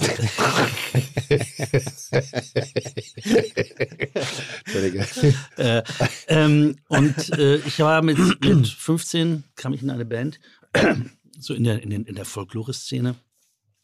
Die anderen waren also doppelt so alt wie ich, Anfang 30. Und da gab es einen, der war der Leadsänger und spielte auch Banjo. Und der hatte einfach eine, eine Begabung, aus dem Stehgreif die witzigsten Moderationen zu machen. Diese Folk-Clubs, in denen man so spielte, waren ja immer eine todernste Angelegenheit. So, dann kam da so ein Liedermacher, der uns ein Lied auf Deutsch vorsang, musste uns aber eine halbe Stunde vorher erstmal den Inhalt des Liedes erklären. Oder jemand sang ein altes irisches Kampflied und musste uns eine Stunde lang noch einen Grundkurs geben in irischen Kampfliedern. Also es war, die Freude am Musizieren äh, war eigentlich weniger groß als die Freude am Labern. Und wir waren nun eine Band, die so 20er, 30er Jahre Jazz auf Folklore-Instrumenten spielte. Also es swingte und es war heiß, zwei Banjos in einer Band. Und dieser Dieter, der Freund von, von mir, mein väterlicher Freund, wenn man so will, der, äh, der konnte halt all das völlig ad absurdum führen, mit seinen, mit seinen spontanen Scherzen, mit seinem ganzen Quatsch, den er machte. Und der, glaube ich, als ich versuchte, ihm nachzueifern, ist schuld daran, dass ich in dieses Humorfach auf jeden Fall gegangen bin. Ich habe festge festgestellt, wie leicht es eigentlich ist, Menschen zum Lachen zu bringen. Ähm, und, und man kann trotzdem dabei ein gewisses Niveau halten, was ich dann aber trotzdem oft unterschritten habe. Ähm, und, und es fliegen einem einfach die Herzen zu. Und dann war ich so 16, 17 Klassensprecher, dann gab es diese Schülervollversammlungen in der heißen Zeit, 1973, 74, 75. Und da, da wurde dann viel, viel geredet und viel gelabert und viele Kampfaufrufe wurden äh, dahin gedeutet. Und immer wenn ich dann zum Rednerpult ging, kriegte ich schon Applaus. Und ich habe festgestellt, das lag nicht an meinen unglaublichen politischen Botschaften, sondern es lag daran, dass ich einfach das immer irgendwie mit Humor gewürzt habe. Und zwar ohne, dass ich da wirklich einen Plan hatte. Das war so mein Naturell oder ich hatte es als quasi naturell angenommen. Und so war es ganz klar. In dem Moment, wo ich mit meinen eigenen Bands auch auf die Bühne ging, habe ich immer irrsinnig viele Riesenansagen gemacht. Und irgendwann haben wir festgestellt, dass es uns besser tut, wenn wir vor sitzendem Publikum spielen, weil man zu meinen Ansagen einfach nicht tanzen kann. Wobei ich bin ein großer Gegner von Sitzkonzerten. Ja? Ja, ein großer Gegner. Also, Sekunde, auch klassische Konzerte? Oder redest du jetzt eher von Popkonzerten oder von Rockkonzerten oder? Also ein Oratorium stehen will ich jetzt nicht machen. Ich weiß es manchmal nicht. Es, es ist so, ich empfinde Zwänge äh, extrem als drücken, wenn ich sie empfinde. Also wenn, wenn ich das merke, da Mhm. ist irgendwas. Ich war mal auf einem Bruce Springsteen-Konzert, das war so ein Unplugged-Konzert und das war sitzen in einer Großraumhalle und ein, ein Schilder hing an den Türen irgendwie äh, Pinkelpausen bitte nur während, nee, äh, äh, Toilettenbesuche bitte nur wäh- während der Klatschpausen. Da gedacht, Digga, krieg dich in den Griff. Dabei ist doch Springen, ist doch- Springen ist doch schon im Namen. Naja, aber das war so ein, so, ein, so ein leises Konzert. Und ich bin mal im Ballett gewesen auf Kuba. Und da war die, die, das Auditorium waren Kinder, waren Menschen, es war Picknick, es war laut, es war lebendig, es gab Zwischenapplaus, es wurde Bravo gerufen und hat einfach die Schönheit viel mehr zum Tragen gebracht als dieses E-Instrument, also diese, diese Ernsthaftigkeit. Als ich dieses, 17 war, war ich mal in Georgien bei einer Ballettvorstellung. Ja. Das war noch zu Sowjetunion-Zeiten und Ballett ist ja in der Sowjetunion größer als, als Rock. Ja. Da, das war genauso. Da hattest du das, das Gefühl, dass, dass äh, also je- jede, jeder, jeder Sprung, jede besondere graziöse Bewegung wurde wirklich mit Szenenapplaus bedachtet. Hattest du das Gefühl, du bist bei so einem entfesselten Jazzkonzert, Ja. wo bei Count Basie jetzt jeder Trompeter seinen Extraapplaus kriegt. Das Ja. hatte nichts zu tun mit unserer Rezeption vom Ballett. Was ich übrigens eines der schönsten Sachen finde beim Jazz, was dann ja irgendwann auch mal in der, in der Popmusik angewandt worden ist, oder zumindest, ich habe es durch den Jazz kennengelernt. Meine, mein, der, mein Stiefvater war Jazzer, Charlie Parker und Co., also bis zur Schmerzgrenze. Das hat mich schon manchmal auch extrem weich gekocht. Ähm, aber wir hatten so eine kleine Tradition in der Familie, dass wir gerne in die Fabrik gegangen sind, hier in Hamburg-Altona Bahnfeld. Ähm, so ein Kulturzentrum. Und da gab es immer den Jazz ich auch Frühschoppen. gespielt. Da gab es immer den Jazz Frühschoppen und dann waren so Mhm. die verkappten Erdkundelehrer, die da alle mit ihren Korthosen und ihren Rauschebärten saßen und irgendwie so im, im Kopf mitgedudelt haben und auch mitgeklatscht haben. Aber da hatte ich so den ersten, das waren vielleicht meine ersten live-musikalischen Kontakte, die ich hatte. Und was ich immer richtig geil fand, damals schon, war, wenn die Soli kamen. Wenn das Solo gespielt worden ist und wenn es manchmal nur so ein, so ein egal was es war, ob es jetzt das Waschbrett war, ob es der, der Bass oder das Schlagzeug, irgendwie so dieser, dieser kleine Ding und dann dieses, dieser Zwischen, den, Ja. fand ich Ja. immer, das war mal so krass, toll, weil das hat dann mir auch so gesagt, okay, der kann was. Ich glaube aber, das gefällt auch dem Publikum. Ja. Und es hat oft keinen musikalischen Grund. Also ein, wenn, wenn die, das Publikum in Stimmung ist, beklatscht es jedes Solo. Richtig. Du hast jetzt gerade, da du Waschbrett und sagtest, erinnere ich mich äh, äh, an diese großen Skiffle-Konzerte, Ja, genau. Dixieland-Konzerte Genau. in, der, in, der, in, der, in, der, in der Fabrik damals. Da ist es ja so gewesen, es gab ein Banjo-Solo. Also das, es gab diese Dreimann-Rhythmusgruppe, einer typischen Sechsmann-Dixieland-Besetzung. Vorne standen Trompete, Klarinette, Posaune, hinten Banjo, Bass und Schlagzeug. mitunter ein Klavier als siebter Mann. Jetzt ist es also so. Der Trompeter spielt ein eindeutig als Trompetensolo zu identifizierendes Solo. Applaus. Dasselbe, Posaune, toll. Klarinette, wunderbar. Jetzt ist der Moment des Banjo-Solos gekommen. In den meisten Bands, wir wollen ehrlich sein, waren die Banjo-Spieler gar nicht imstande, ein Solo zu spielen. Das Banjo-Solo bestand eigentlich nur daraus, dass sie einfach weiterspielten, ohne dass die Bläser gespielt haben. Die machten ihr übliches Schrapp, Schrapp, Schrapp, Schrapp, Schrapp. Wenig, wenig, wenig gewagt, wenig gemacht, äh, aber schon korrekte Akkorde. Aber dieses normale Schrapp, Schrapp, Schrapp ohne die Bläser wurde als Solo genauso beklatscht wie das Solo des Trompeters, der, der Louis Armstrong wahrscheinlich die Tränen des Neides in die Augen getrieben hätte. Aber das, da habe ich gemerkt, eigentlich macht das Publikum das für sich selber, weil es auch so ein Zusammengehörigkeitsgefühl erzeugt. Ja. Gemeinsam applaudieren Ja. ist genauso wie gemeinsam schreien auf dem Fußballplatz. Es schafft ein, ein, ein Gefühl der Wärme, ein, ein, eine Nestwärme sozusagen. Und dafür sind Jazzkonzerte tiptop geeignet. Und aber auch Identifikation, weil man hat sich dann ja auch automatisch auch sein Lieblingsinstrument rausgesucht. Also man hatte dann ja die Zeit so sozusagen deutlich zu machen, ah, ich bin eher der, ich bin eher der Schlagzeuger. Weil da konnte ich noch ein bisschen begeistert mit mir klatschen. Das war ist lustig, dass ich das als Kind schon beobachtet habe. Ja. Das war ganz geil, wenn dann eben auch so die dieses Anzählen mit geschlossenen Augen, irgendwie das Hocharbeiten, da ist das so einer. Und mitwippen. Das ist die Nummer. Na, es Ja, gibt natürlich auch so. Jazz-Klischees auf der Bühne. Das Total. Also das, äh, wer aus der Klassik kommt, kennt das nicht. Das haben die Jazzmusiker aufgebracht und die Tanzmusiker. Aber dann irgendwann geht die Sache wieder einmal rund um den Globus. Wir in unserer Band, wir haben uns schon vor 20 Jahren zum Ziel gesetzt, niemals einzuzählen. A one, a one, Nein, a one, wir two, zählen three, einfach four. nicht ein. Wir machen das mit, mit einer, sagen wir mal, mit dem leicht rhythmisierten letzten Satz der Moderation. Oder es gibt einen Auftakt vom Schlagzeug. Oder es gibt irgendein ein Kopfnicken, so wie ein Dirigent einwinkt. Also für, die, für die Musiker in einem Symphonieorchester ist sozusagen das Einzählen die Phase, wenn der Baton, der Dirigierstab oben ist, bis er unten ist. Das ist für die sozusagen ein Zähler. Und so mache ich das mit Kopfnicken. Wir, seit 20 Jahren sind wir nicht mehr beim Einzählen erwischt worden.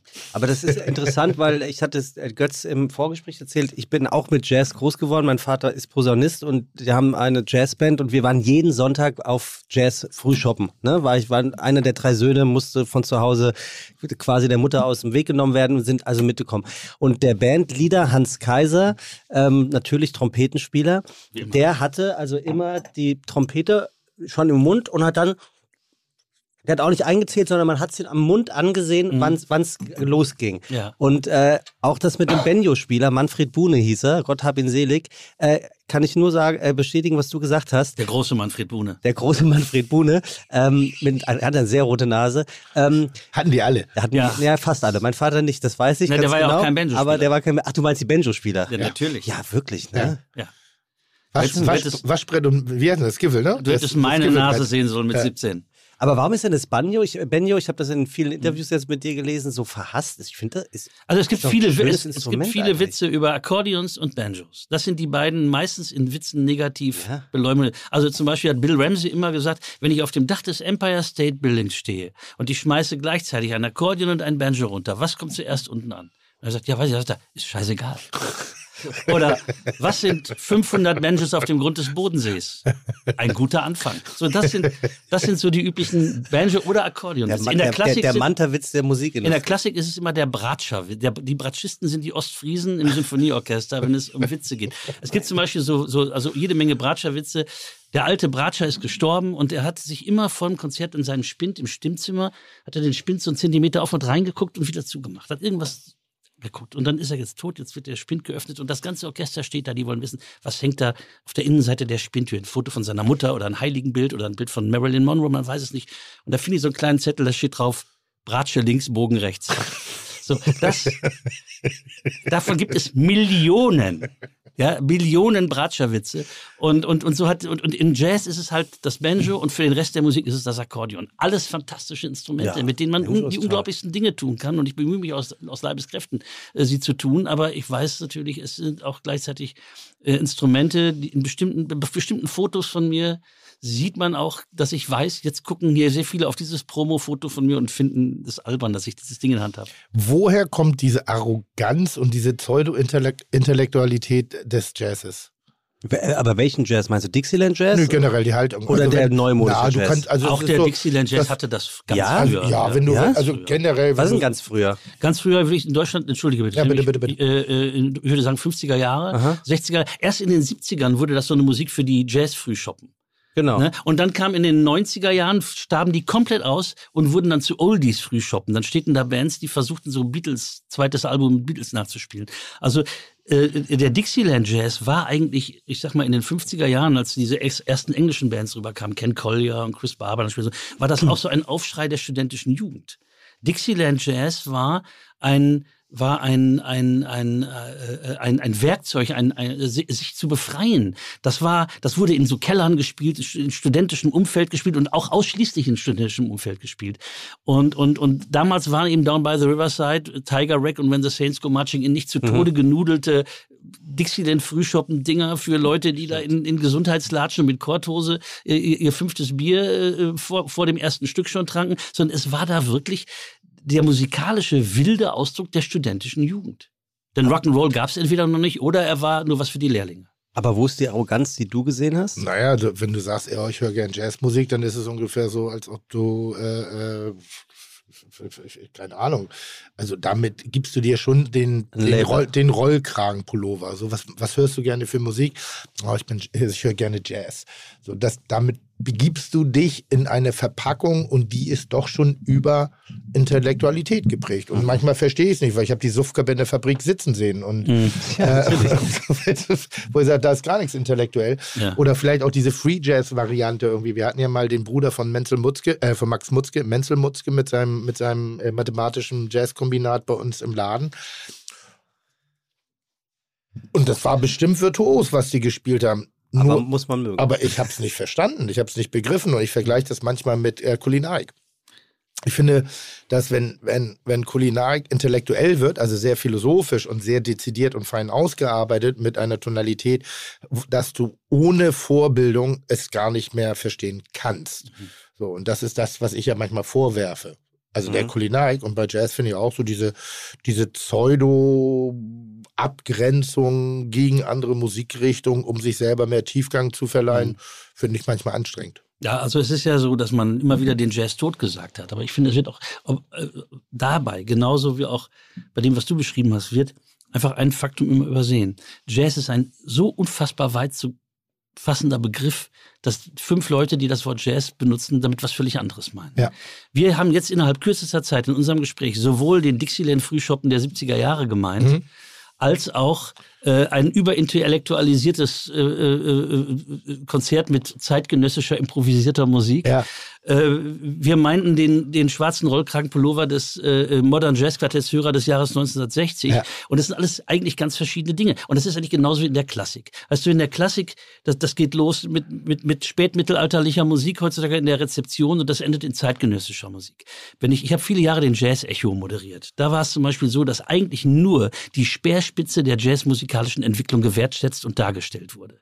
Ich habe zweimal diesen Echo bekommen äh, äh, und war z- bei diesem Schöne Einleitung. war bei diesem, nein, war bei diesem, beim zweiten Mal, das erste Mal war das nur der Wurmfortsatz des Pop-Echos, aber als ich dann das zweite Mal bekam, da war ich eben bei so einem Ding. Und wir waren die, wir waren quasi die einzigen Preisträger, die sich nicht als Speerspitze der musikalischen Entwicklung äh, äh, sahen. Wir spielten das Serge Gainsbourg-Lied, der Wolf tanzt Cha-Cha-Cha. Mhm. So. Und ähm, das war einfach so, dass, dass, äh, äh, dass ich sehen musste, wenn wir den Klassik-Echo, den es damals ja auch gab, wenn wir den so organisieren würden wie den Jazz-Echo, dann würden wir nur zwölf Tonmusik und allerneueste Verwer Verwerfungen Mhm. zeitgenössischer Musik hören. Da gäbe es keinen Mozart, keinen Beethoven, keinen Bach, keinen Schubert, keinen Schumann, äh, keinen Grieg, kein gar nichts. Und, und das ist, glaube ich, die, die, die, die Krux. Jazz die, die Publiz Jazz-Publizistik gefällt sich unheimlich darin, nur die Speerspitze der Entwicklung darzustellen. Und alles andere, was auch mal Speerspitze der Entwicklung war, ist dann plötzlich Ausdruck elefantösen Spießertums. Ja. Und das finde ich ehrlich gesagt sehr schade. Ja. Aber das ist halt sehr ausgeprägt im Jazz. Und, das in der führt Klassik dazu, übrigens auch. Und das führt dazu, dass der Jazzer über diesen Umweg der Jazzpublizistik oft so wahrgenommen wird, dass er seine Nase höher trägt, als es sein müsste. Gibt es anspruchslose Musik? Ja, Gibt es. ja. Krass. Welche? Aber da, das weiß man nicht. Das ist immer eine Frage der Musikkultur, in der wir uns befinden. Anspruchslose, ne? Anspruchslose. Wenn ich also weiß, dass zum Beispiel arabische Musik äh, unglaubliche Kunst hervorgebracht hat, schwierige, komplexe Strukturen hat, ein Leben braucht, genau wie indische Musik, man braucht ein Leben, um sie wirklich zu erlernen, um all diese ganzen musikalischen Signale, die da ausgesendet werden, wirklich zu beherrschen und zu durchdringen, dann ist das sehr anspruchsvoll. Wenn ich aber irgendeinem Straßensänger Könnte man nicht auch einfach sagen, einfach macht keinen Sinn? Wenn man ein Leben lang braucht, was zu begreifen und es doch nicht Nein, versteht. der kann ja sein dann- Publikum trotzdem faszinieren. ja, ja, ja. Aber ich kann auch genauso in einem mir völlig fremden Kulturkreis jemanden hören, der auch so ein bisschen so singt und auch so ein bisschen so spielt, aber eigentlich nichts drauf hat. Bin aber von dem genauso fasziniert, weil ich den Unterschied nicht kenne. Aber jemand, jemand, der sich, der ein, ein, ein, ein Mensch, der im arabischen Kulturkreis sozialisiert ist, wird diese Unterschiede hören. Wenn wir einen tollen spanischen Flamenco-Gitarristen hören, sind wir beeindruckt. Meistens zu Recht. Aber Heinz Krawutzke, der zwei Wochen äh, den Flamenco-Workshop der Volkshochschule mitgemacht hat, kann mich unter Umständen auch sehr faszinieren. Auch wenn das, was er spielt, nur Fingerübungen sind. Als ich als kleiner Junge Suse, liebe Suse, was raschelt im Stroh gespielt habe, hat meine Großmutter Tränen der Rührung vergossen. Dennoch war es definitiv anspruchslos. Technisch anspruchslos. Also gibt es anspruchslose Musikstile. Äh, ich glaube, es gibt Musik, die auf anspruchsloser Ebene komponiert und gespielt wird. Das muss aber nicht heißen, dass sie ihre Wirkung verfehlt. Sie kann Menschen im Herzen berühren, sie kann, sie kann Menschen zu Tränen rühren, sie kann sie auch aggressiv machen. Mhm. Und so, wenn wir uns in eine Musik reinhören, die vielleicht sehr simpel ist, hören wir dann irgendwann auch Unterschiede. Wir hören die, die das gut können, die das mit Geschmack und mit Intelligenz machen, und wir hören die, die das gar nicht gut können. hat Musik eine Aufgabe? Musik hat in allererster Linie die Aufgabe, ein gutes Gefühl zu erzeugen, also uns zu unterhalten. Also in dem Sinne gibt es keine anspruchslose Musik.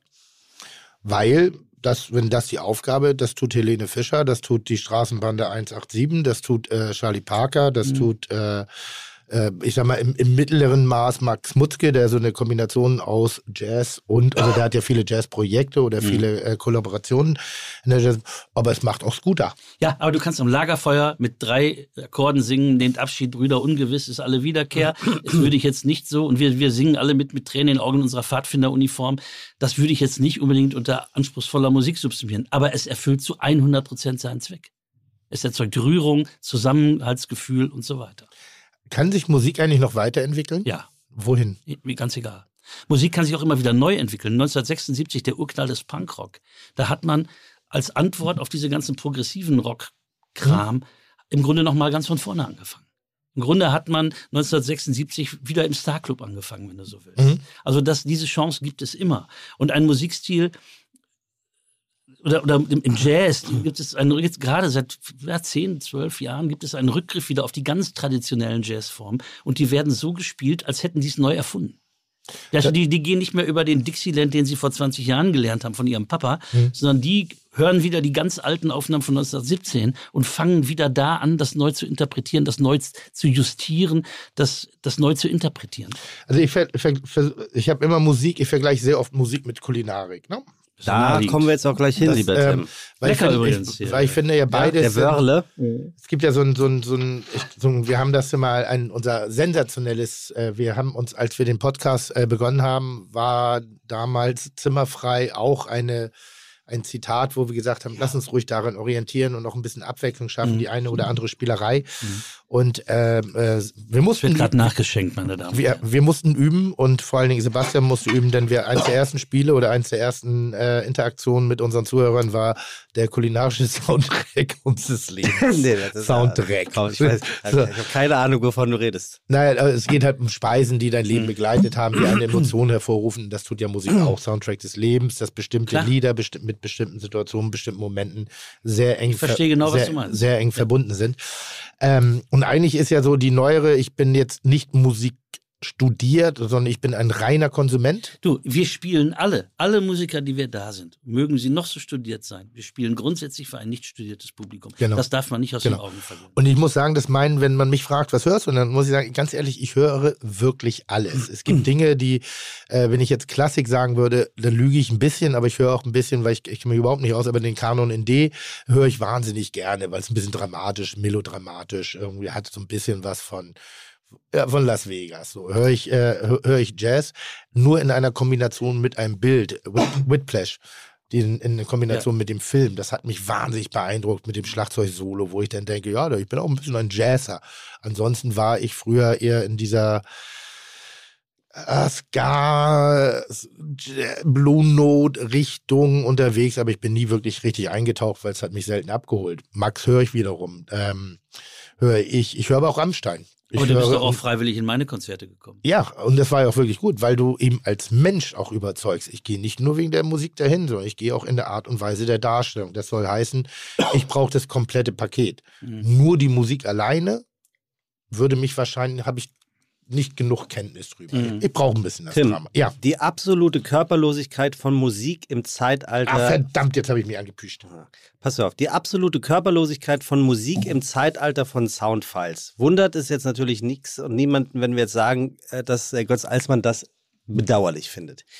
Zitat, wer noch händisch eine Platte auflegt, ist mit niemandem auf der Welt verbunden. Niemand kann an der eigenen Playlist teilhaben. Es sei wie nicht für Gäste kochen, sondern nur für sich selbst. Hm? Kommt Götz, Alsmanns in, kommt Götz- Alsmann ins Schwärmen. Das ist nachvollziehbar, oder? Ist komplett, ich bin gerade. Und ist da die Verbindung von Kulinarik und Musik in ihrer Gleichgeschaltetheit? In der Ausübung. Ich, äh, ich sag mal so, das ist, äh, ich koche wahnsinnig gerne für mich alleine. Also einfach nur des, um des Kochens willen, Mhm. weil ich einfach den Prozess ästhetisch finde, weil ich die Entwicklung schön finde, die Gerüche mag. Ich, das für mich auch ein bisschen was Meditatives, was kreiert, es, es, es stößt andere Prozesse an. Hab jetzt seit Ewigkeiten habe ich gedacht, irgendwie mag ich, und ich konnte es nie definieren, mag ich die Soundqualitäten derzeitig nicht. Irgendwas, irgendwas bleibt immer so ein bisschen leer, wie das letzte Quäntchen Umami fehlt immer. Und ähm, habe mir einen Wunsch erfüllt vor wenigen Monaten. Ich habe mir echte Boxen geholt. Äh, Lautsprecher, aber nur zwei, kein Surround-System, kein gar nichts. Und äh, habe mir auch da über, wie, wie nennt man das? Was meinst du? Hier diese sowas Handy, wie, Sonos? Nee, sowas wie Spotify, wie nennt man die Dinger? Was ist das? Eine App. Nee, wie heißt das? Down Streaming- Streaming-Dienst. Ach so, Streaming heißt das. Ja. Und ähm, derjenige, der die Boxen aufgebaut hat, Das ähm, klingt wie bei meinem Opa in der Kegelrunde jetzt hier. Wie heißt das nochmal? ich, äh, was ist bei mir wirklich ganz schlimm. Ähm, ja. Äh, Aber der Und Jüngste ich- hat es nicht gewusst im Raum. Und ich, und ich höre mir das so an und denke, ja, aber das meine ich nicht, ich will neue Boxen. Und da waren wir schon in einem Preissegment, wo du denkst, der- ich so, jetzt fahr mal ein bisschen den Ball wieder runter. Und dann hat er halt gefragt, was machst du denn? Und dann hat er mir einen anderen Streaming-Dienst äh, äh, empfohlen, der mit einer höheren Datendichte arbeitet und es ging in die richtige Richtung. Dann haben wir die Kabel verändert und es ging in die richtige Richtung und dann haben wir eine Platte aufgelegt.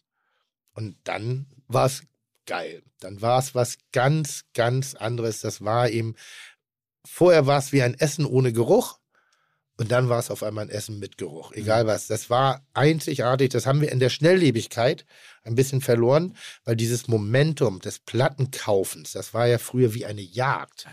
Die, und das, das ist ein bisschen, wie sagt man, äh, romantisch äh, hinterfragt, aber wenn du früher deine Hand in, diesem, Pl- in die Platte Plattenhülle reingesteckt hast, dann war das statisch aufgeladen, dann hat das ein bisschen geklebt, dann hast du es hingelegt. Das war wie, wirklich wie so ein Magnet auf der Haut und dann legtest du die Platte auf und dann hast du sie, die Nadel vielleicht einen Ticken zu schnell raufgemacht und bei der neuen Platte hast du wieder Gänsehaut gekriegt.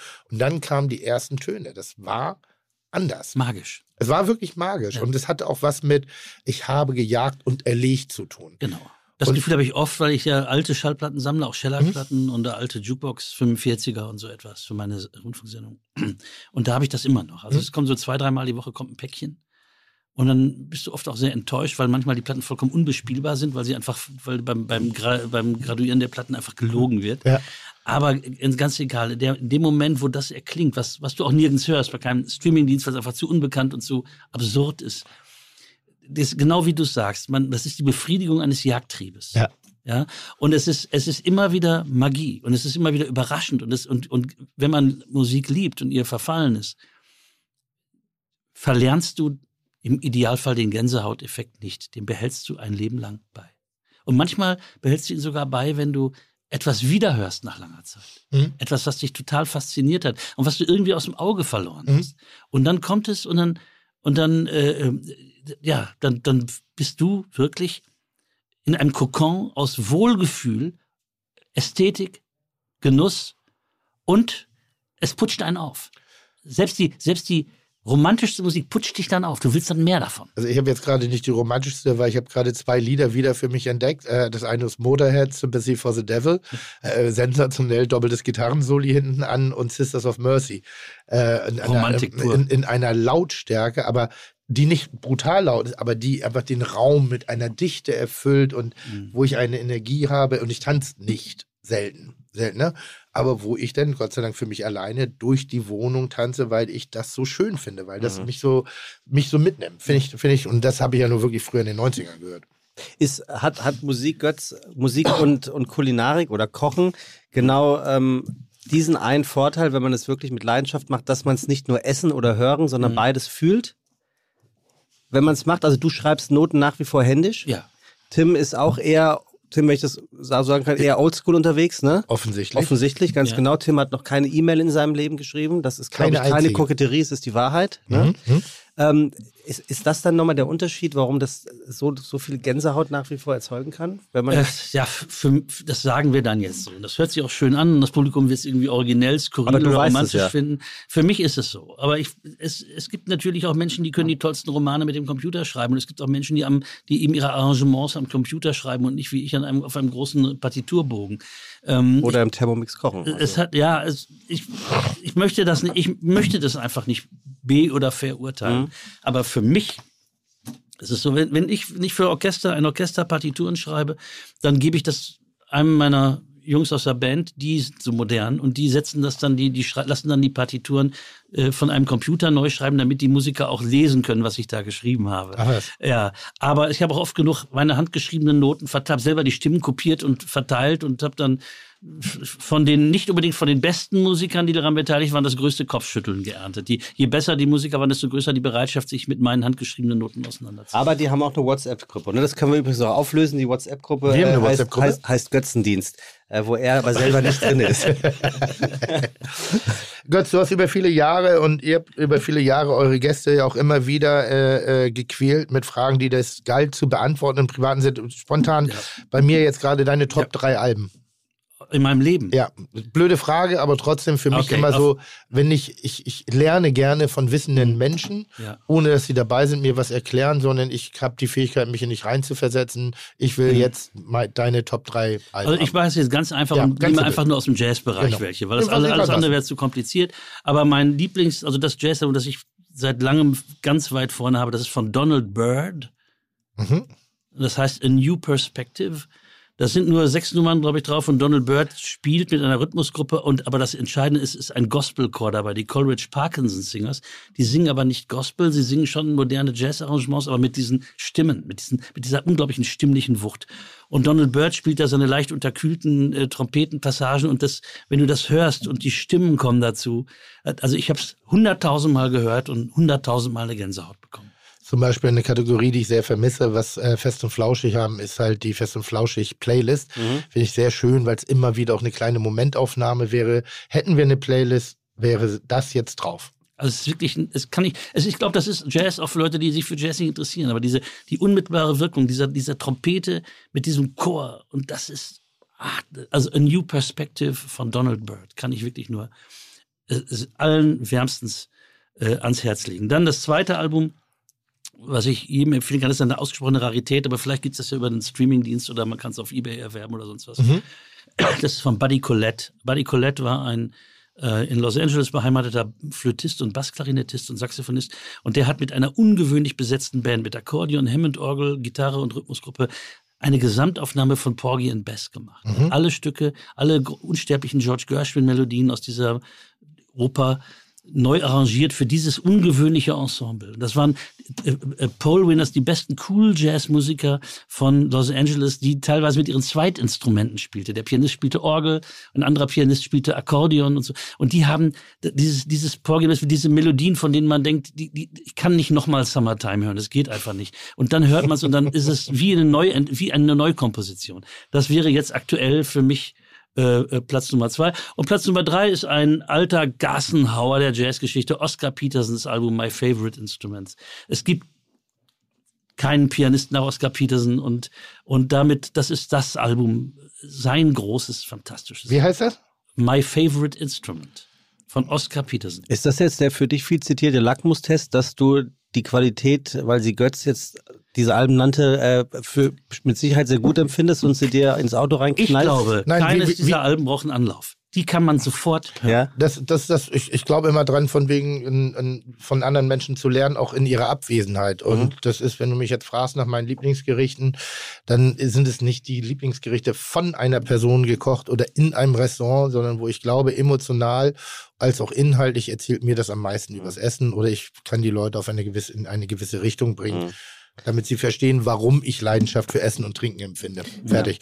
Also. Äh, ich gucke aber, Buddy Colette gibt's sogar. Ma- Äh, Porgy and Bess und Paddy Colette? Gucke ich gerade. Mein Lieblingsgericht, Tim, ist das Bundesverfassungsgericht und damit kommen wir jetzt endlich mal ein bisschen in die Du musst nicht lachen, Kulinarik. wenn es nicht witzig ist. Ich Ja, aber er findet das offensichtlich witzig. ähm, ich hatte mit, mit Götz äh, gesprochen im Vorfeld und was ihn so interessiert in der Kulinarik, und das finde ich so lustig, also so interessant auch, Kochhefte an der Kasse. Ja. So. Ja. Und ich finde, das ist ein echtes Thema, Ja, das ist Kochhefte ein an Thema, der weil Kasse. meine Frau, die wirklich, mit der ich jetzt nun schon ziemlich lange verheiratet bin, Ja. äh, sie kocht sensationell. Mhm. Und früher, als wir noch in drei Personen Haushalt waren, unser Sohn ist natürlich längst ausgezogen, aber da war natürlich jeden Tag, der war ein schlechter Esser. Ein Mhm. ganz schlechter Esser, bis er zehn war, zum Gymnasium kam. Da hat er dann immer gefragt, wenn er, früher hat er immer, wenn er nach Hause kam, mittags gefragt, ist einer da? Damit wollte er fragen, ob der immer auf Tournee sich befindende Vater zu Hause ist. Mhm. Als er ab, ab seinem zehnten Lebensjahr hat er immer gefragt, was gibt's heute? Ja. Ne? So wie das so ist. Und, äh, und da musste natürlich was her. Und dann hat, dann hat Brigitte, meine Frau, hat, hat dann äh, dieses äh, entdeckt, Tag für Tag. Äh, Für jeden Tag. für jeden Tag. Mit deinen Rezepten. Und das, und das war der Moment, als, Ach, wirklich? Als in Tim unserem Hause Tim Melzer, den wir die- also aus dem Fernsehen schon, wir kannten schon deine ganze alte äh, Sendung, mit der du äh, die Welt auf den Kopf gestellt hast. gibt's nicht. Gibt's nicht, ja. aber aber äh, da ab, ab da, wo diese diese wo dann eben nicht nur diese äh, diese Impression aus dem Fernsehen war, sondern wo wirklich für für für jemand, der jeden Tag vor der Aufgabe steht, für seine Lieben irgendwas zu zaubern. Einer muss es tun. Mhm. So und und äh, und und da war sie also äh, deinen Rezepten verfallen. Mhm. Das muss man sagen. Das wurde alles auf den Tisch gebracht und es war alles lecker. Ja. Die, wenn du zuhörst, es war alles lecker. Nee, also, was soll ich sagen? Du, Ja. du kannst es wirken lassen. Äh, Götz hat Also vielen Dank. gefragt, wie kann man sich als Koch, war, Ja. glaube ich, ein Gedankengang für die Götz, Ja. immer wieder neue Sachen einfallen lassen. Ja. Gerade für so, solche Ich habe Hefte, die dir ja das ständig Kompliment übrigens vor rauskommen. Jahren Ja. schon gemacht. Ja. Ja, vielleicht erinnerst du dich. Ähm, naja, das ist wie in der Musik. Ich habe mal gehört, dass äh, alle Welthits irgendwie auf vier, äh, dass man sie reinig durchgängig nachspielen kann mit vier Akkorden. Ich weiß nicht, ich, halte weiß, ich ich, ich, weiß, ich, weiß, ich nicht mal, was ein Akkord ist, aber dass man, äh, aber ich sag jetzt mal, Dreiklang, oder oder? vier Griffe mit immer derselben Bewegung, Lagerfeuer-Moment und du könntest von, Also die Chuck Berry Nummern kannst du mit drei Akkorden nachspielen. so ich sag mal, mach mal irgendwas mit von Bob Marley. Ähm, No Woman, No Cry. Ja. äh,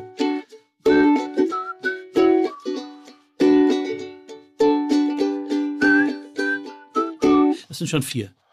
So, und dann mach, äh, keine Ahnung. Ah, wir also, haben, guck mal, wir haben noch einen richtigen. also dass du. Unterschied, dass du unterschiedliche Stilistiken, dass man unterschiedliche Stilistiken machen kann. Und bei mir basiert das Kochen aufgrund von fünf Techniken. Von Ja. einem auch Geschmack sind es eigentlich ja nur fünf bis sechs, die wir variieren können. Süß, sauer, salzig, bitter, scharf ist kein Geschmack, Umami und Nee, sind Fett. hier. Ähm, das ist die Aufgabe. Und dann haben wir jetzt verschiedene Produkte, die wir immer in, sozusagen in dieselbe Gilt Fett als Tonleiter. Geschmack. Ähm, äh, ich bezeichne es als Geschmack. Ja. So, weil wir reden oft von, mm, ja, mm, oder aber schön, oder wir Ja. reden beim Dry Agen oder von Butter oder Ja. da, da geht es ja nicht um die Konsistenz, da geht es schon um einen nicht wahrnehmbaren Geschmack, Olivenöle etc. Ne, ja. solche Sachen. Also ich würde sagen, Ja, Fett, mitunter doch, mitunter nicht. Äh, ich würde sagen, Oliven- Fett ist ein Geschmack. Ja, Ja. verstehe. ja. Bei der Wurst Fett. Also ich hätte, ja, du hast recht, ich habe nie drüber nachgedacht. Ich hätte Fett jetzt einfach als, als geiles Gefühl irgendwie Das sagen auch die meisten, Ja. aber, aber ich sage trotzdem, es ist Geschmack. Also äh, das ist ein bisschen wie lecker. Ja. Fett ist lecker. Also Umami. Umami, genau, eine der weiteren Varianten. Und dann muss man eigentlich nur, und das war das Schöne bei, bei, dem, bei dem Heft, was wir gemacht haben, wir brauchen nicht sehr exotisch und wir konnten ein wenig an der Oberfläche kratzen, weil wir für jeden Tag Rezepte gemacht haben. Das heißt, es hätte niemals für einen kulinarischen Grimme-Preis gereicht, aber es hätte alle Male immer wieder für ein Echo, für einen Publikumspreis gereicht. Dafür war es immer, sagen, immer, es immer, wenn immer es, wieder. Wenn es Bitte als dazu Zitat. führt, dass die Familie sich am Tisch versammelt und glücklich wieder Richtig. aufsteht. Da, das, Und mehr viel wollte mehr ich kann nicht. man, Viel mehr kann man nicht. Und Ja. mehr wollte ich nicht. Nein. Mehr, mehr wollte ich nicht. Ich wollte, dass die Leute das, oder mehr wollten wir ja auch nicht. Ich bin ja nicht alleine gewesen. Und die Herausforderung ist für einen Koch relativ harmlos und das, ich stelle mir das ein bisschen vor wie.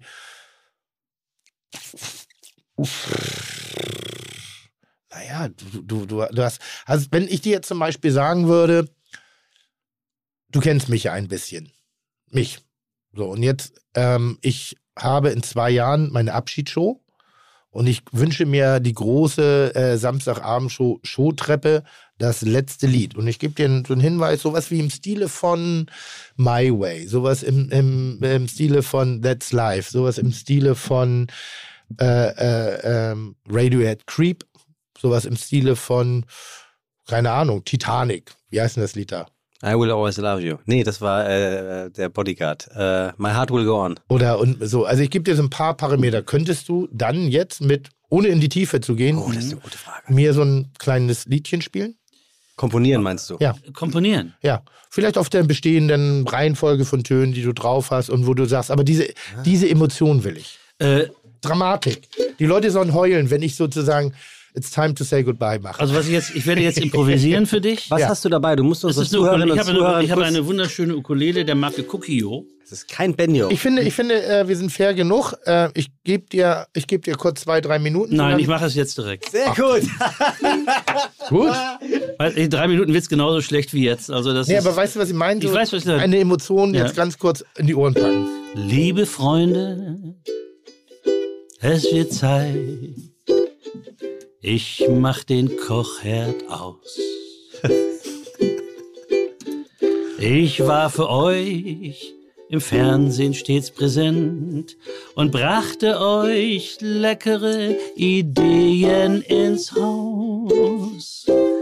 Doch jetzt ist es Zeit, sich neu zu orientieren. Ich trink heut viel und morgen, wenn ich aufstehe, brauche ich einen festen Meter Alka-Seltzer. Behaltet mich im Gedächtnis als Lieferant guter Ideen, als unterhaltsamen Freund für die ganze Familie. Tschüss, au revoir, goodbye, do svidanje, sagt euer Tim Melzer. Gebucht.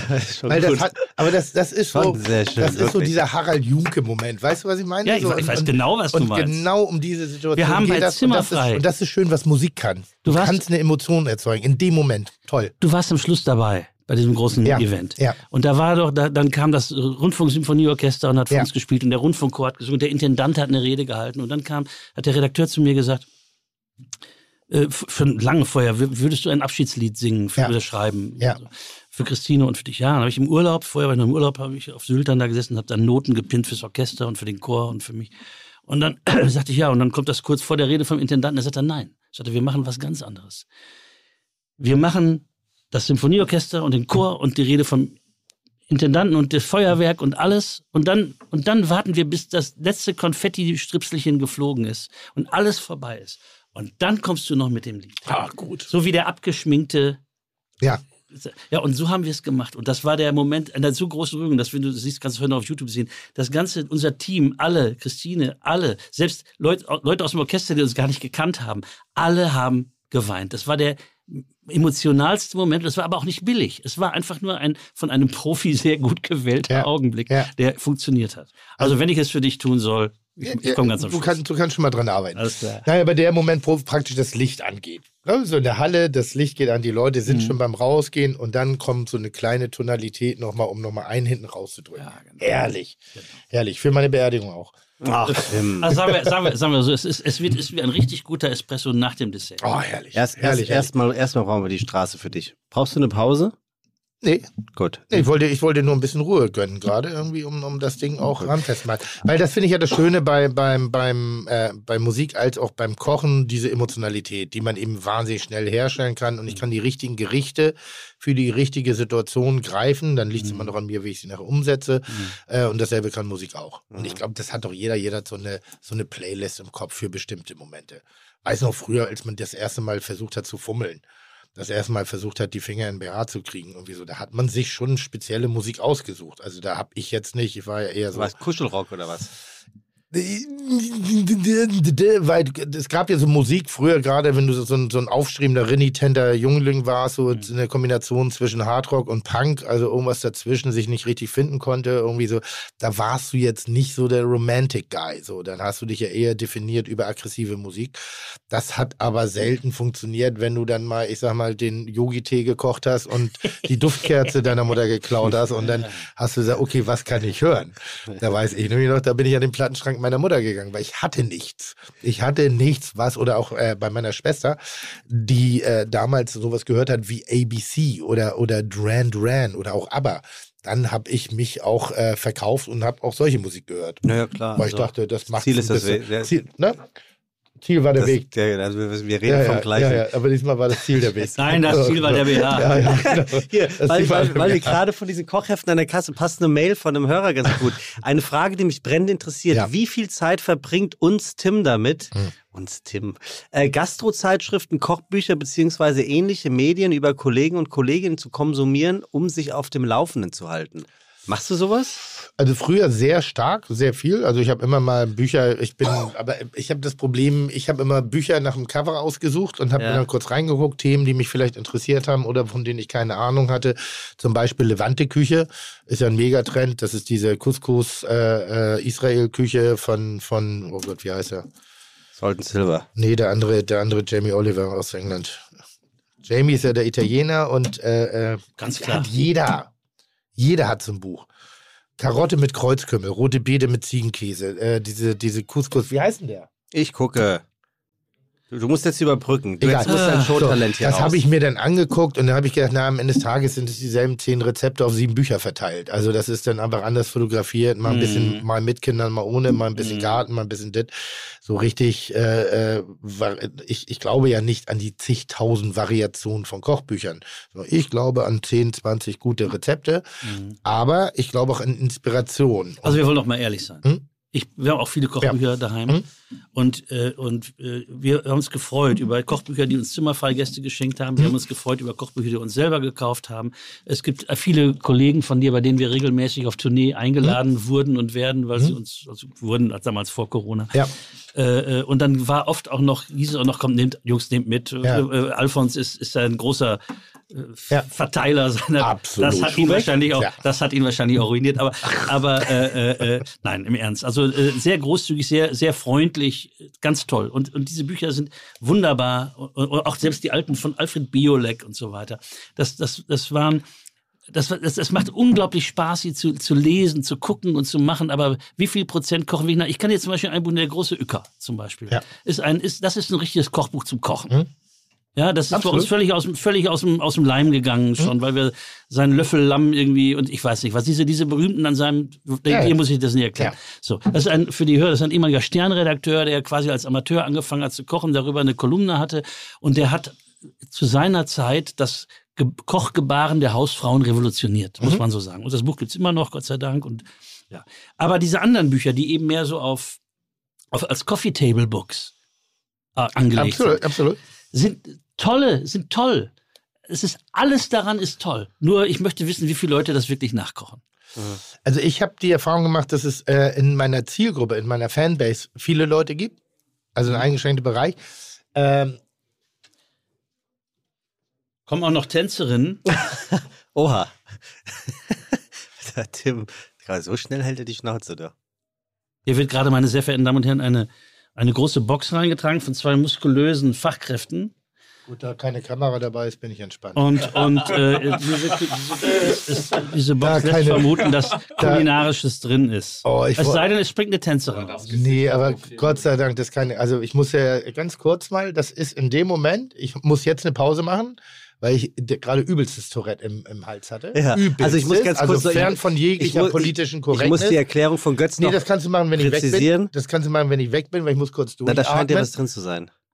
Das musst du dir angucken. Also es ist, es ist die typische Kitchen Impossible Box, die just in diesem Moment ein, eingetragen wird. Und ich Die bin normalerweise bei mir kommentiert wird tatsächlich- mit, mit, mit ihr dreckigen Scheißhausfotzen, ihr Ja, verdammten ja. Arschlochficker, Ja. Ich ihr, schreibe eben mit. ihr, ihr Ja. Bumsbirnen, Ja, ihr, ihr asozialen, ihr Kannst du mit der Ukulele ganz kurz, Hartz-IV-Empfänger, Tim? Können Ihr. Bumsbirnen, Ja, ihr ihr Bumsbirnen. dreckigen. Was war das nochmal? äh, Fotzen.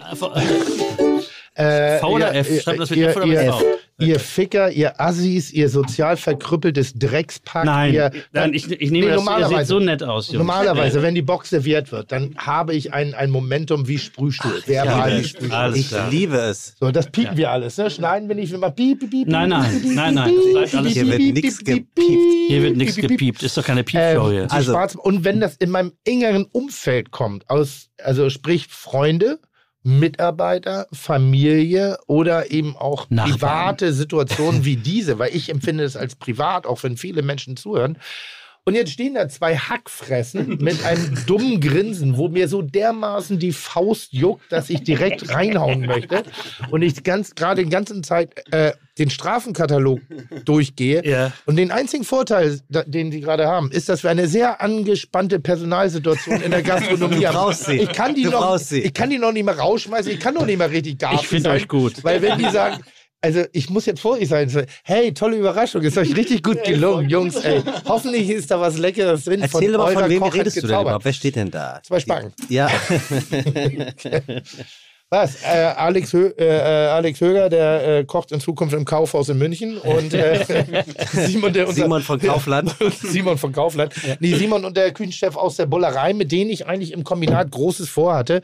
Aber diese jungen Spritzer wissen einfach nichts mit ihrem Leben anzufangen und, und haben verlernt, den großen Meistern wirklich zuzuhören und an der richtigen Stelle auch ein bisschen Vertrauen zu schenken. Glaub ich nicht. Äh, Glaub ich nicht. Glaube ich auch nicht. ähm, und wir, also es ist der eigentliche Kopf von Also der wir, Bullerei. wir, wir, wir haben Kulinarik äh, bringen lassen und äh, vielleicht äh, wollt ihr es einfach öffnen und gucken. aber, ihr Kack, aber, aber ihr Kackvögel, warum Kitchen Impossible? Was soll das? Das, was gerade Ist nicht passiert witzig. ist. Ist genauso wenig witzig. Wie, wie, wie lange machen wir den Kram jetzt hier? Wir sind im vierten Jahr. Im vierten Jahr. Genauso wenig Ich wie die Flachwitze von, von Sebastian. Das Ah, ist, das ist so. Moment Sebastian, mal weiter. Dankeschön, das ist so ich nicht mein, richtig. Lieblingsgericht Gericht ist das, ist das, das war fantastisch. Das war kein Flachwitz. Hier. Tim kennt auch die Definition des Flachwitzes nicht. Ich habe gelesen, dass Götz Alsmann die österreichische Küche liebt. Ja. Und deswegen haben wir. Das ist aber nicht Österreich. Auf Österreich ist überall. Ja. Erzähl doch mal, was haben wir denn da? Äh, das eine Mal haben wir die Knödel, die wir aktuell bei uns auf der Karte haben. Äh, in drei Variationen. Natürlich geklaut von Tims Rezept. Na klar. Klar. Der wiederum geklaut hat. Äh, äh, oh Gott, wie hieß das Haben wir? Besteck? Im, im, in Tirol, Südtirol, äh, das, das Knödeltries. Ja, aber die habe ich aus den Büchern. Also Jetzt ist jetzt keine Zeit zu beichten. Egal, nee, nee, was heißt, man holt sich Wir brauchen ein bisschen Inspiration. Besteck, bitte. Haben wir Besteck? äh, wie gesagt, äh, das eine ist ein Spinatknödel, das Ja. eine ist ein rote Beete-Knödel, Ja. das andere ist ein Käseknödel mit Appenzeller Käse und Comté. Ja. Darunter frischer, frischer Spinat in der Veloté mit äh, Nussbutter. Bin ich hier der Einzige, der das zu essen kriegt? Ja, du bist Ja, auch der einzige Und- Gast. Bergkäse aus dem Allgäu. So, und das andere? Äh, ist Der war nicht Rotentiertart Mit äh, Rotkanälen und selber gemachtes. Sensationell. Aus Filoteig mit äh, Cashewcreme, Daikon-Rettich. Ich glaube, das ist der schönste Tag in meinem Leben. Er hasst uns, also wir kriegen nur Nachrichten. Ja, nicht in eurem Leben natürlich. Ich hasse So euch so naheliegend. irgendwie so. Übrigens, findet ihr das nicht ein Wahnsinn, jetzt mal alle, auch ihr beiden Bumsbirnen, ist das nicht wahnsinnig nervig, wenn man erstmal erklärt bekommt, was auf dem Teller ist? Ist es nicht einfach nur dreierlei vom Knödel und äh, Rotgarnelen mit, was? Rettich. Rettich. Dankeschön. Ja, aber Moment, brieft ihr, da, briefst du deinen Angestellten und Angestellten nicht genau so, dass sie dem Gast auch. Nein, das hast euch. Angestellten gesagt. Ja. ja, ich, ich, ich habe Ja. selber bemerkt, aber ja, ich habe das gesagt und an der Stelle stehe ich auch dazu, weil sonst gibt es natürlich wieder Haue von So unseren schwer, gut, Zuhörern und Das Zuhörerinnen. Wort gibt es nicht. Ja, das ist doch egal, das merken die doch nicht. Ich habe gegendert, das ist das Einzige, wo zählt, sagt Ich, ich war neulich, habe ich einen Sessel neu polstern lassen. Und Ja. war ich bei der Polsterei und da stand oben drüber Polstermöbel und Auto-Innenausstattung. Da habe ich, ihn gefragt, da habe ich, da heute ich ihn gefragt, wieso er das Sternchen vergessen hat in der Schilderung. Und da guckte er mich an und sagte, Sie sind heute schon der Vierte. Aber schmeckt's denn jetzt schon? Mm. Mm. Ey, Das ist das. Was ist das mit der Soße? Da ist dieses Zit Zit Zitronige. Limette, Limette. Ja, fantastisch. Also die, die Soße in, also die, die, aber diese, dieses, dieses Limetten-Ding, sehr, sehr gut. Ihr solltet das, ihr solltet das, ihr solltet das beruflich machen, finde ich. Also ich, ich, ich kann in, in ruhig hier die Analyse weiter. Ich komme wieder, wenn, irgendwas passiert. Ich habe keine Lust auf Analyse, ich will das essen. So, dann, dann, dann gönn dir das jetzt mal schön zu essen. Und meine Frau hat noch, bevor ich nach Hamburg fuhr, gesagt, sollen wir noch, wollen wir noch ein paar Brote einpacken? Ich sage, ich kriege bestimmt was zu essen. Der Ja, natürlich. Gesichtsausdruck der Köche, verschränkte Arme. Ist ein bisschen mit Limette haben wir das gemacht. Boah, Alter. Mm. Mm. Der Chef ist rausgegangen, aber seine Fachkräfte, also seine Top-Spitzen, super Fachkräfte, gucken mir beim Essen zu. Das macht mich normalerweise, hätte mich nervös gemacht, hätte ich nicht 20 Jahre zimmerfrei hinter mir.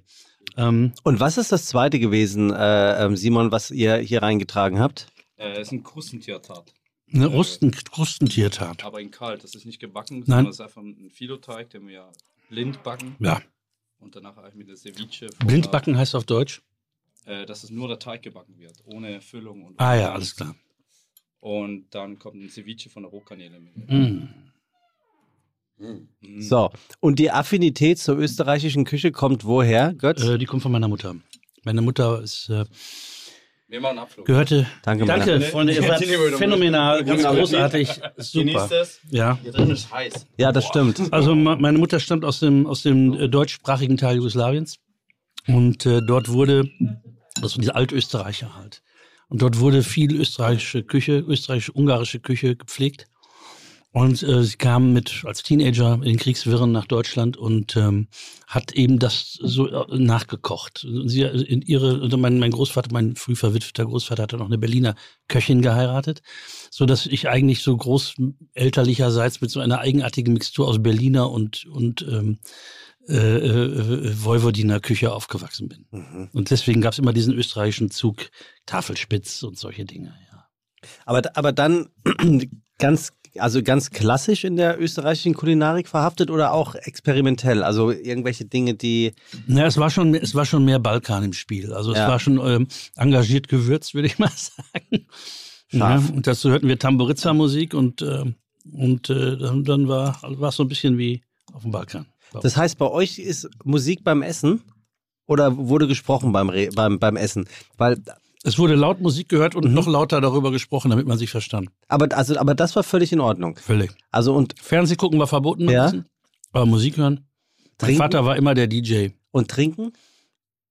Ähm, nicht so sehr. Also das sonntags wohl. Aber sonst, wir haben noch nicht mal Wasser getrunken zum Essen. Ja, das meine ich, weil es gibt Mhm. ja, es gibt wirklich viele Familien, wo, äh, äh, also höre ich immer wieder, wo beim Essen nicht getrunken wird. Also damit meine ich kein Mhm. Alkohol, sondern eben Tim setz dich. Es ist auch dein Podcast. Ja, auch bei uns zu Hause. Also, Wel- Auf wen? Ja? Auf wen? Auf euch alle. Wieso? ja. Aber ich kann doch nichts dafür. Nein, du ja nicht. Ich du hab doch doch nicht. nichts gemacht. Nein, aber Also sag mal, wirklich. das ist ja wirklich so, also man kriegt es ja Aber ich bin erstaunt, ich, mich- habe es das erste Mal gesehen. ich Tatsächlich, mich dein manchmal- Gesichtsausdruck war wirklich so. Ja, Ich- ich tu mich manchmal- Weißt du was? Ich, dein, dein Gesichtsausdruck erinnert mich an meinen Gesichtsausdruck, als ich in Luckenwalde im Stadttheater reingelegt wurde von Verstehen Sie Spaß. Und meine ganze Band wusste Bescheid und ich natürlich nicht. Aber das hast du doch mitgekriegt. Nein, nicht? nichts. Ernsthaft Nichts. nicht. nichts. Hast du es mitgekriegt? Obwohl, bei dir war, glaube ich, ein Spiegel, ne? Bei, Ich dir, habe- bei dir war ein überdimensional großer Spiegel in einer Schülerküche. Da Ich, habe definitiv, ich habe definitiv nichts mitgekriegt. Das war so gut gemacht. Und vor allen Dingen, ähm, einer meiner Musiker, Markus Baslik, ist ein, ein, ein, ein top-beschäftigter, auch Autor fürs Fernsehen. Er war lange Jahre der oberste Witzeschreiber für Harald Schmidt und so weiter. Und, ähm, und der ist natürlich mit allen Fernsehwassern gewaschen. Und er wusste, dass auch ich mit einigen Fernsehwassern gewaschen bin. Und der hat die tatsächlich dann noch intim beraten vorher. Nee, das geht nicht, das merkt er. So geht's nicht. So müssen wir es machen, so und so und so und so. Und das war, das war absolut wasserdicht. Und was war die Quintessenz? Also was, was haben Sie gemacht? Das Die haben mich eingeschlossen in meiner Garderobe und, und mit, mit Ratten zusammen. Mit Ratten Und, Ma- und Markus zusammen, der aber studierter Zoologe ist, der mit den Ratten umgehen konnte. Ach so. Und, ähm, und das Allerschärfste war, dass ich noch ein Presseinterview hatte. Was aber auch gefaked war, ohne dass ich das wusste. Ja. Und ich kriegte zwischendurch immer Anrufe von meiner Managerin. Ich sollte doch jetzt endlich, der wartet beim Pförtner auf mich. Und ich kam nicht aus dieser Bude raus. Hinterher hat sich herausgestellt, meine Managerin saß genau im Stockwerk unter mir Ja, und ja. hat mich die ganze Zeit angerufen. Aber ich könnte, ohne dir zu nahe zu treten, Götz, ich, könnte ich habe es nicht gesehen, ich könnte mir vorstellen, dass du dann leicht. Ähm, Ich habe einen Hals gekriegt, Ja. der war dicker als der Hals von Tim Melzer. Wie ist das? Man hört ja dann äh, oftmals auch schon ähm, meistens nach dem Ableben auch mal so die eine oder andere Geschichte über, Ja. über die Zusammenarbeit. Ähm, ich weiß ganz genau, was bei mir erzählt wird. Erzähle ich nicht, weil ich lebe noch. wovon redest du jetzt? Ich lebe auch noch. Wie, wie Menschen hinter den Kulissen sind. Also bei Rudi Carell weil, ist ein Gerücht, das ich gehört habe. Ich habe ja nie mit ihm zusammenarbeiten dürfen. Ich habe ihn erleben dürfen, aber nicht zusammenarbeiten. Was auch Quatsch ist. Ich bin Koch und er ist halt ein Entertainer und Showmaster. Ähm, dass er sehr verbissen war, dass er sehr, sehr streng, sehr akribisch in der Vorbereitung und auch humorbefreit und auch, äh, ich glaube, auch dem, dem weiblichen Geschlecht relativ patriarchisch gegenüber aufgetreten ist. Das ist so Echt? eine Gerüchteküche. So. Aber, ne, also das war halt jemand, der hatte Ehrgeiz. Mhm. Wie ist es bei dir? Was, was, was ist so deine, dein, dein Arschloch-Moment? Ich hatte immer sehr viel Ehrgeiz, Mhm. mein ganzes Leben lang. Mhm. Ähm, Das heißt ja immer, die Triebfedern sind Ruhm und Reichtum. Ich wollte Ruhm und Reichtum. Ja. Aber ich hatte noch eine dritte Triebfeder. Das mag ich. Ich hatte, ähm, ich habe ich hab mich, ähm, ich fand es richtig, nach all, nach dem, nach meiner Jugend und nach dem, nach den, der sehr großen selbstlosen Förderung durch meine Eltern und so weiter, äh, war, fand ich auch eine gewisse gesellschaftliche Anerkennung. Mhm. Gut, wo, wo heute sehr modern ist zu sagen, ist mir alles scheißegal. Ja. Das war mir überhaupt nicht scheißegal. Und ähm, das, das waren diese Triebfedern. Ansonsten beim Arbeiten. Also ich glaube, dass ich, wenn ich meinen Musikern neue Arrangements vorsetze, von mir geschriebene neue Noten für ein neues Projekt, dass ich hypernervös bin, u- unerträglich nervös bin, dass meine Musiker sagen, Junge, entspann dich, du machst das schon so lange, das wird sicherlich irgendwie gut sein. Und wenn nicht, dann werden wir gleich mal ein Gläschen Wein drüber sprechen. Aber, äh, also das ist das, also sehr nervös. Im Fernsehen aber war ich nie nervös. Und ich glaube, ich bin den Leuten eher durch meine gute Laune auf die Nerven gegangen, weil ich immer noch Witze erzählt habe und Aber dieses Ehrgeizig, Ehrgeizding ist natürlich auch bei Zimmerfrei immer wieder durchgekommen, ne? Also ich bei wechsle jetzt jedem gerade von den Spiel. Knödeln zu Bei der. jedem Spiel. Und während du von dem einen zum anderen wechselst, wechsle ich hierzu. Essen und winken. Schmeckt oder schmeckt nicht? Doch, doch, doch, doch, ganz hervorragend. Ah, Ja, und damit herzlich willkommen zu einer neuen Ausgabe von Essen oder Winken. Tim, Hm. Götz, heute im Angebot Hirn und Graupen. Oh, Essen oder Winken? wink, wegwinken, Beides? beides. Tim? Hirn und Graupen. Hirn und Graupen. Dann kriege ich nicht runter. Ähm, beides lecker. Nein. Schreib mal, also erzähl mal, was Graupen sind. Bitte? Äh, äh, das ist eine Art äh, Getreide, was äh, äh, eigentlich als typisches Nachkriegsessen galt. Meine Großmutter ähm, äh, erlebt eine Renaissance schon seit 20 Jahren, wird als äh, regionales neudeutsches Produkt empfunden, irgendwie um eine gewisse Bodenständigkeit darzustellen und zu sagen, wir können auch Risotto. äh, habe ich meiner habe ich meine Oma habe ich meiner Oma habe ich meiner Oma mal ge äh, gekocht und die war so, was soll das? Die Zeiten sind lange vorbei, dass ich das essen muss. So mit gesenktem Haupt Also- aus der Küche Ja, weil ich dachte, ich sei innovativ, indem ich die Tradition aufrechthalte. Und meine Oma meinte ganz klar, also die, die Tradition können wir ganz schnell beerdigen. Das müssen wir nicht mehr haben. Bitte nicht. Und so soll sie leben. Und, Hoch soll und, sie- und von welchem Hirn redet der bevollmundete Götz Alsmann, wenn er davon redet, dass er Hirn nicht mag? Na, ich war immer ein Freund von Innereien, Nierchen, Herz, also gerne gegessen, Leber. Aber Hirn, das, das ist, fand ich, ich finde es einfach ekelhaft. Genau wie Karnickel kriege ich auch nicht runter. Es gibt so Sachen, da habe ich da, es gibt so Urerlebnisse. Ich glaube, der Fehler war, dass ich Hirn vor seiner Verarbeitung gesehen habe, auf, in der Küche meiner Mutter. Und wenn ich Karnickel da sehe, das kommt mir immer vor wie Kannibalismus. Also ich sag mal so, im Sinne der, der Nose-to-Tail-Bewegung auch hören ja. Und äh, wenn man es schafft, den Kopf auszuschalten, dann ist das auch. Haha, gutes nicht- Wortspiel. Dankeschön. ähm, so, es, es gibt, es gibt äh, so eine kleine äh, äh, Phase, glaube ich, im, im Leben eines jeden, jeden Jugendlichen. Ah, da, da, da, deshalb ist das Internet auch echt kacke. Ich weiß noch, wir hatten früher Videokassetten auf dem Schulhof, die heiß gehandelt worden sind Und auch die Cover. die Cover, aber es gibt so, da hatte jemand eine Kopie eines Videos und das wurde dann über Monate auf dem Schulhof immer wieder verteilt und derjenige, der es kaputt gemacht hat, der war dann auch geächtet und zur nächsten Party Recht. nicht eingeladen. Recht. Und es gab eine Videokassette, die hieß Gesichter des Todes. Der vermeintliche Oh ja. Snuff-Momente von, Rotten.com auf VHS. von, von Echt, äh, sowas gibt's? ja, ja, Ja, so ja. Gesichter des Todes, wo vermeintliche Snuff-Videos mit Unfällen und Todessituationen dargestellt worden sind. Schlechte Qualitäten etc. Mhm.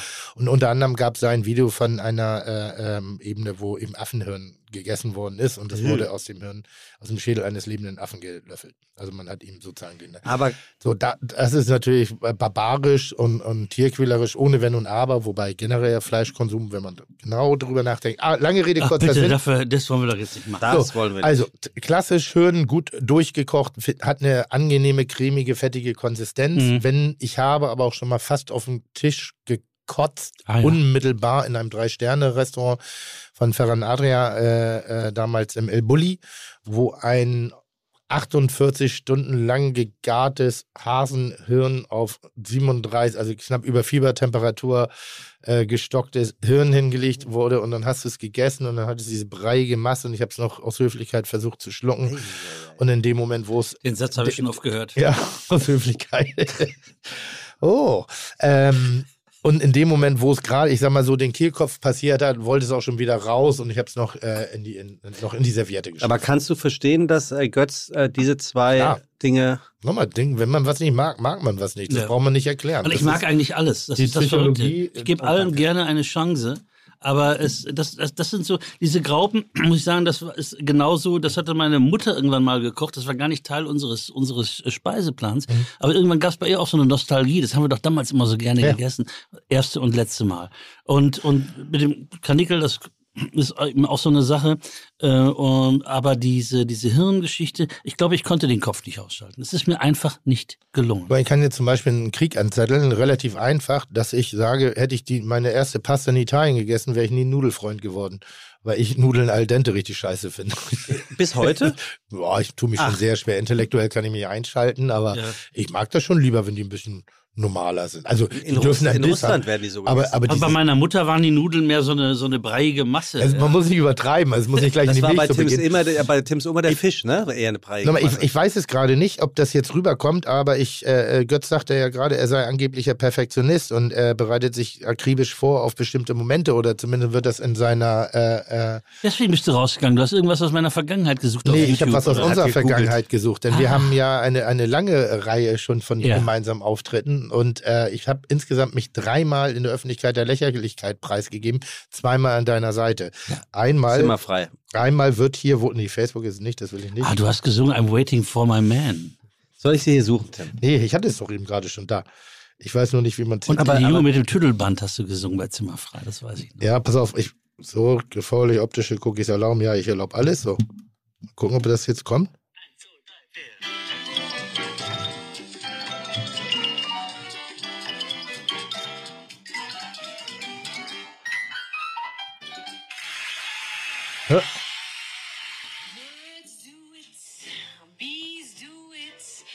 Bist du das? Nein. Nee, Nein, Barbara das- Schöneberger. Ja, das merkt man Waren sofort. wir da zusammen? Sieht, sieht so aus. Ach, stimmt. Und die dumme Kuh konnte richtig geil singen.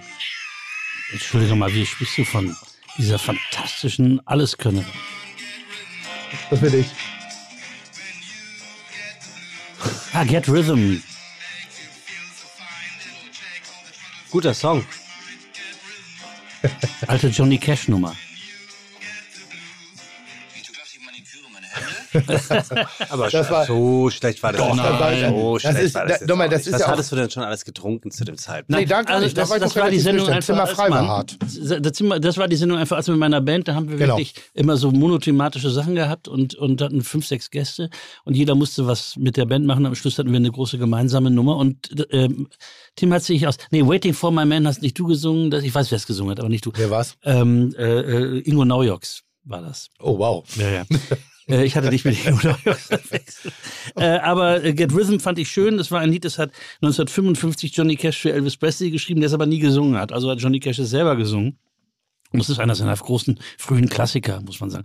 Und wir waren durch und dann hat mich Tim gefoppt. Er hat mich, hat mit F, der hat mich gefoppt. Der hat nämlich gesagt, das war super, wir machen es nochmal. Und dann habe ich gesagt, ja. Ich, ich dachte, er will es nochmal machen. Und er sagt, nee, nee, lass mal. Da hat er mich aufs Glatteis geführt. Dabei war das schön. Das war alles im Rhythmus, das war alles prima. Es klang, du hattest, du hast es mit derselben, sagen wir mal, freundlichen Distanz zum Lied gesungen, die auch Johnny Cashs Version auszeichnet.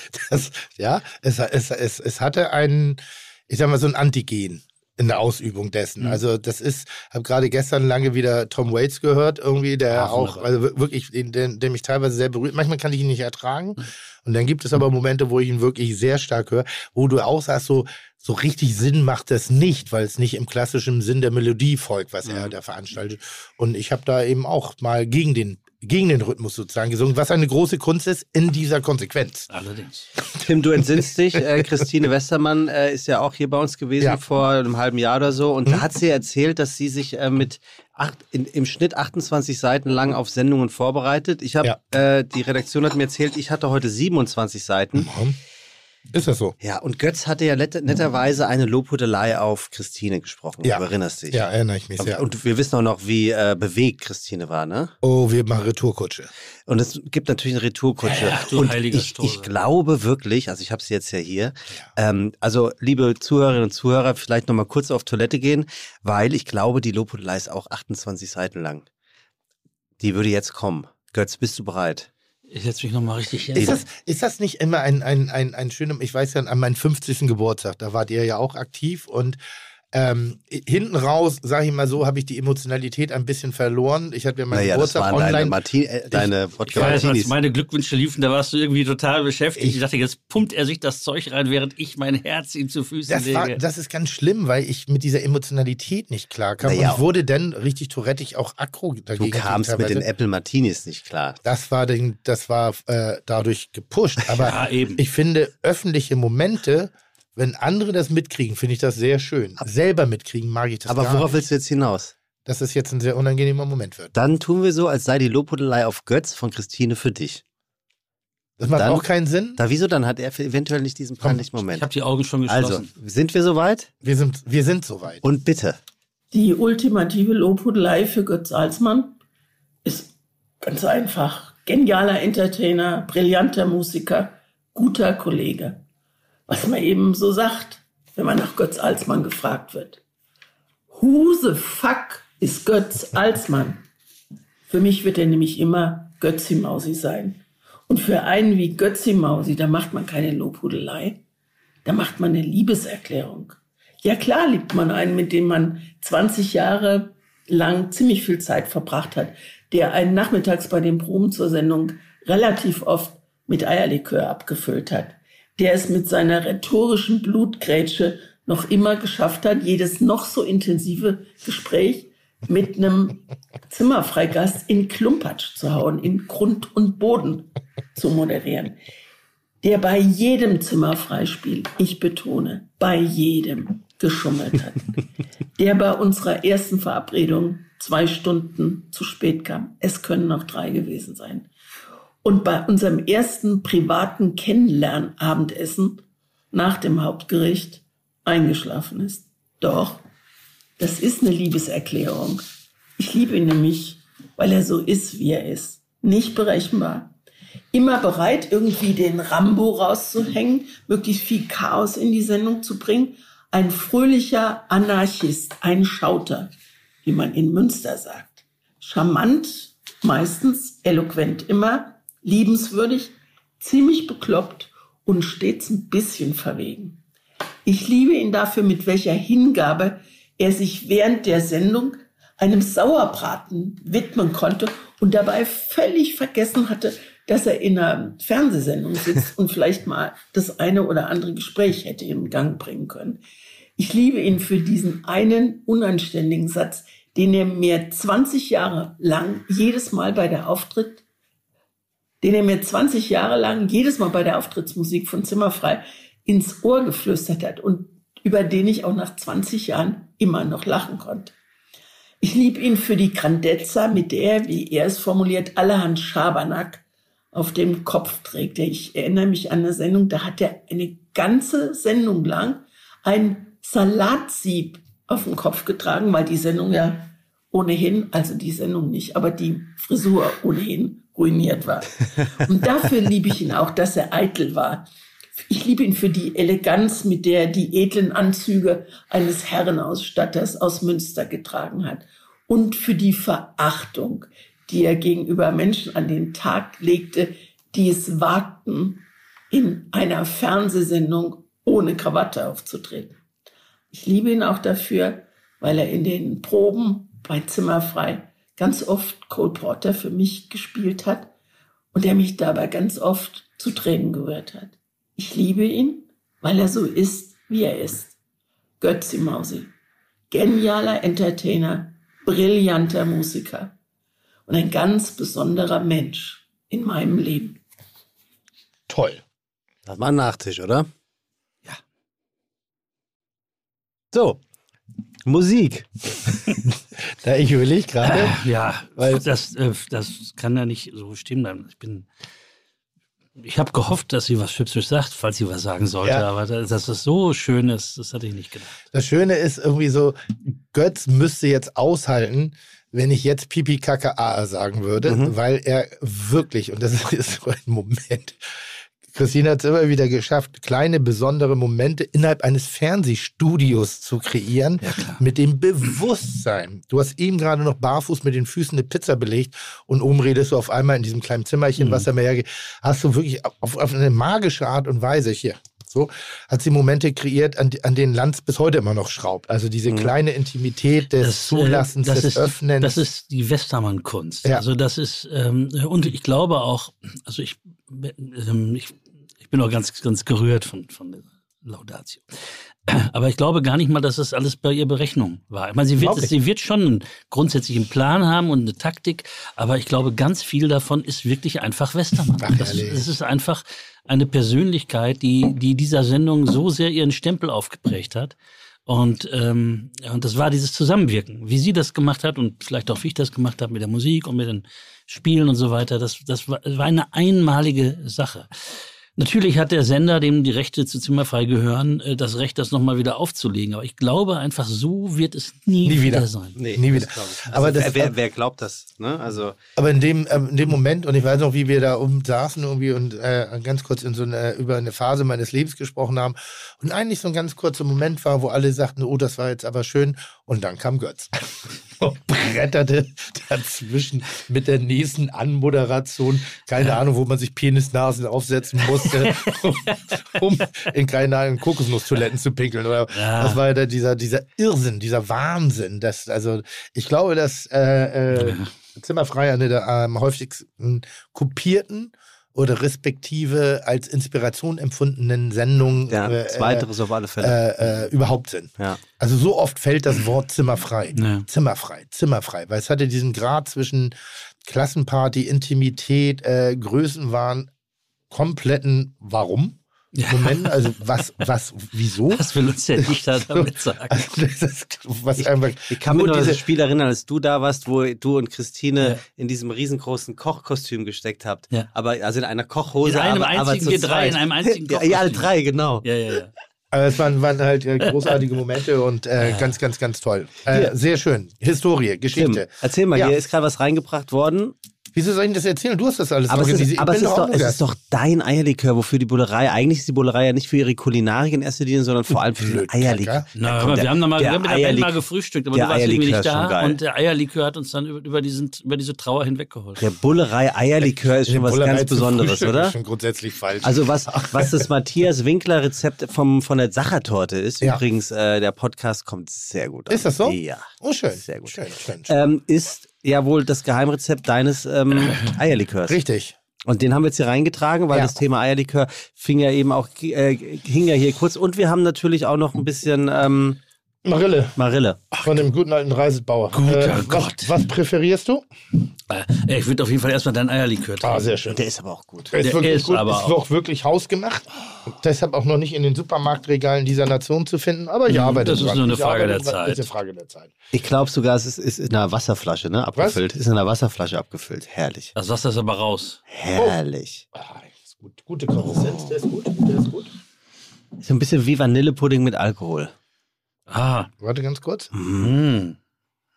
Ja, ist gut, ist gut, ist gut. Also nach meiner äh, koronösen Zeit, die ich hatte, äh, ist Gott sei Dank der Geruchssinn nicht flöten gegangen. So dass ich. Ah, ja, ist wieder, ist nachgebessert worden. Ist nachgebessert worden. Wieso? War da was? Ja, eine Zeit lang war mir ein Ticken Ah. zu wenig sprittig.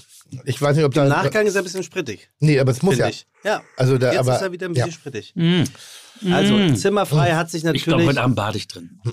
Zimmerfrei hat sich natürlich nicht nur Boah, ich habe die ganze Gott, Zeit, ich, bitte. ich weiß nicht ganz genau, wie ich das Nein, mache, aber ich möchte die ganze Zeit in Wackelpeter baden. Oh. Mhm. Ich habe irgendwie so gerade wieder so eine Wackelpeter-Phase und dann habe jetzt in allen Varianten die Instant-Variante, die Koch-Variante, Ja. die fertige Variante und muss sagen, jede einzelne schmeckt anders, was mich ein bisschen nervt. Und Welche ähm, Farbe? grün. Natürlich. Grün. Waldmeister. Ich Natürlich. bedanke mich Also jetzt schon bei das, allen Schweinchen, die mir irgendwelche ähm, Nachrichten schicken, dass sie dich sehr gerne bei sich zu Hause in Wackelpeter baden möchten. Ja, aber so, einen- so einen großen Pool, wo du dich dann einfach so reinlegst Ja. und dann so ein bisschen auch dich ein bisschen in Badewasser Ja. trinkst. Und Aber also, was machst du denn dann damit? Isst du den komplett? Nein, es geht nur um das Das Gefühl. Kennst du das nicht? oder? Früher mal irgendwie so? Mit Vanillesoße? Nee, ohne. Ohne. Nee, aber, aber das Gefühl. Ah, ist schon gut. Ja, ist sehr gut. Und da, dazu muss ich übrigens sagen, ich, äh, ähm, ich empfinde leider ähm, den industriell gefertigten Wackelpeter in der Konsistenz besser als den, den man zu Hause Mit Gelatine? Kann. Gelatine. Gelatine. Gelat ohne N. Ach wirklich? Ich schwöre dir, heute haben ganz viele was gelernt. Das haben die wenigsten gewusst. Aber man kann Gelatine sehr galant essen. Das kann man auch sehr gut, sehr gut. Nee, aber diese, diese, diese, diese, ich habe ja eine Zahnlücke und diese Slitch-Konsistenz, da wo man praktisch was im Mund nimmt und durch die Zahnlücke hin und her pfeift. Die du mit Paul Kuhn übrigens gemeinsam. Der viele glückliche und kreative Menschen haben eine Zahnlücke, ist mir mal aufgefallen. Wem sagst du das? Ich habe Wem auch eine. das? Ja? Und das ist leider bei dem Fertigen aus dem Becher am besten. Tatsächlich. Und, Ja. und den gibt es ja auch noch mit Vanillesoße zum Rüberklappen. Ist auch Ja, das, Der ist aber das, schon anders. ja. Der schmeckt schon anders. Finde ich aber auch Ja, finde ich auch eine blöde Idee. Also Zimmerfrei hat natürlich in allererster Linie Ja. von den Moderatoren Oh. äh, Christine und Götz gelebt. So Schon viel alle. ist klar. Dann natürlich von all den Gästen, an vorderster Front natürlich Tim Melzer. Tim Ich glaube Melzer. wirklich, äh, bin ich sehr, sehr stolz Aber- drauf. Ich habe wenig erreicht in meinem Leben, aber ich glaube, Also- früher war mal Verona Poth, oder wie, wie sie früher? Feldbusch. Feldbusch. Und Boris Becker waren der Gradmesser, wer am häufigsten in einer Talkshow war. Das Ja. waren die meist eingeladen, Ja, lange ja, ja. vor, vor Boris unserem... Becker, ja? Ja, ja. ja, Also Verona Pot auf alle Fälle, ja? Bei Kerner und Lanz. Das waren Okay. ja die einzigen Talkshows irgendwie so. Und da gab es Ich irgendwie war so... zeitweilig, glaube ich, der zweithäufigste Kerner-Gast, aber hinter Ja? Verona Pot, ja. Du, Ja, ja. siehst du? So. Und, ähm, und bei, bei Zimmerfrei war es ja überhaupt ein Ritterschlag dabei zu sein. Und dann gab es den Moment, ähm, es gab ein, ein, eine kleine, eine Staffel, glaube ich, wo ihr wieder eingeladen habt. Ja, Nach, nach 10 oder 15 Jahren haben wir gesagt, wir laden wieder ein. Das hatte, vorher gab es immer, galt immer nur das, äh, die Maxime einmal. Und dann gab es zwischendurch, wenn wir jemanden besonders lieb hatten, noch die Methode, dass wir ihn als Cameo-Gast für ein Spiel oder sowas Ja. eingeladen haben. Da war Tim auch am Start. Spiele, äh, äh, Und hat das die Redakt- Lobdudeleien, Ja, bestimmte genau. Hin Hintergrundberichte. Genau, Ich habe mich genau. überall Und hat das die Redaktion vorgeschlagen oder war das Christine aus Nee, das war eine? Idee der Redaktion, Okay. tatsächlich. Aber Tim Also war da immer beliebt, oder was? Tim, Tim Bei war ja, Thomas Gottschalk ja nicht so. Tim war ja, das kenne ich nicht die Geschichte, aber bei uns war, es- war Tim einfach ein fantastischer Gast. und, und äh, jemand vor allen Dingen, der sich auf Christine und mich und Zimmerfrei voll eingelassen hat. Ja. Und wir hatten einfach nur Spaß. Ich weiß noch, du, de- deine Garderobe, also die Garderobe, das Gast war immer direkt neben meiner Garderobe. Und dann kam ich meist schon mit dem Eröffnungschampagner in die Na- Nachbargarderobe und dann haben wir gesagt, wenn es das nicht ist, wir haben noch was anderes.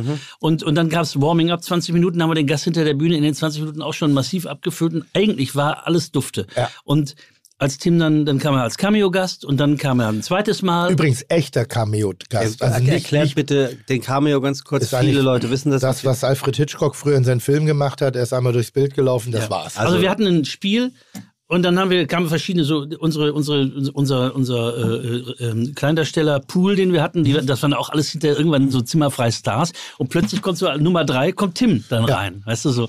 Das war einfach, das waren immer tolle Momente. Es gab welche, die haben das so toll verkörpert und so toll verstanden, sind dann auch schnörkellos wieder gegangen. Das waren ja die besten Cameo-Gäste. Genau. Ich erinnere mich aber an einen ehemals sehr bekannten deutschen Showmaster, der als Obelix verkleidet kam und dann einfach nicht mehr gehen wollte. Ja, ich habe dann noch gerufen, au revoir, arrivederci, Oh Gott, Moment. Und, und der ging einfach nicht.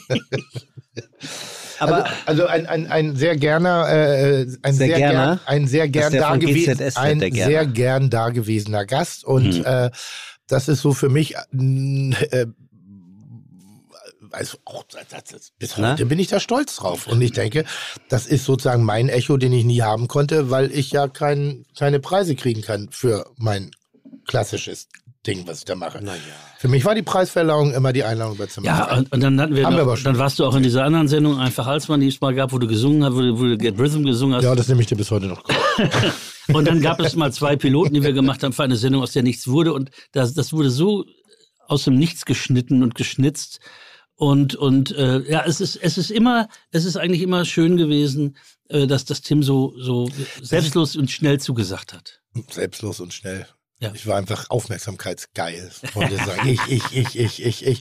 Aber das finde ich generell das Schönste am Fernsehen, was wir machen können, wenn wir genreübergreifende Kooperationen anstellen. Also äh, Sportler mit Köchen, Köche mit Musikern, Schauspieler mit, äh, äh, also dieses Ganze wirklich miteinander mischen, weil da am meisten Spannung entsteht, als wenn du immer nur mit Musikern bleib, bleibst du bei Musikern, wenn Köche mit Köchen sind, bleibt es Kochen, wenn Schauspieler mit Schauspielern bleibt es Schauspielkunst. Ich finde das schon geil, wenn da unterschiedliche Perspektiven sind, weil es ihm auch, äh, ich glaube, Wissen gut vermittelt, weil wir generationsübergreifend als auch blickwinkelübergreifend äh, Thematiken darstellen können.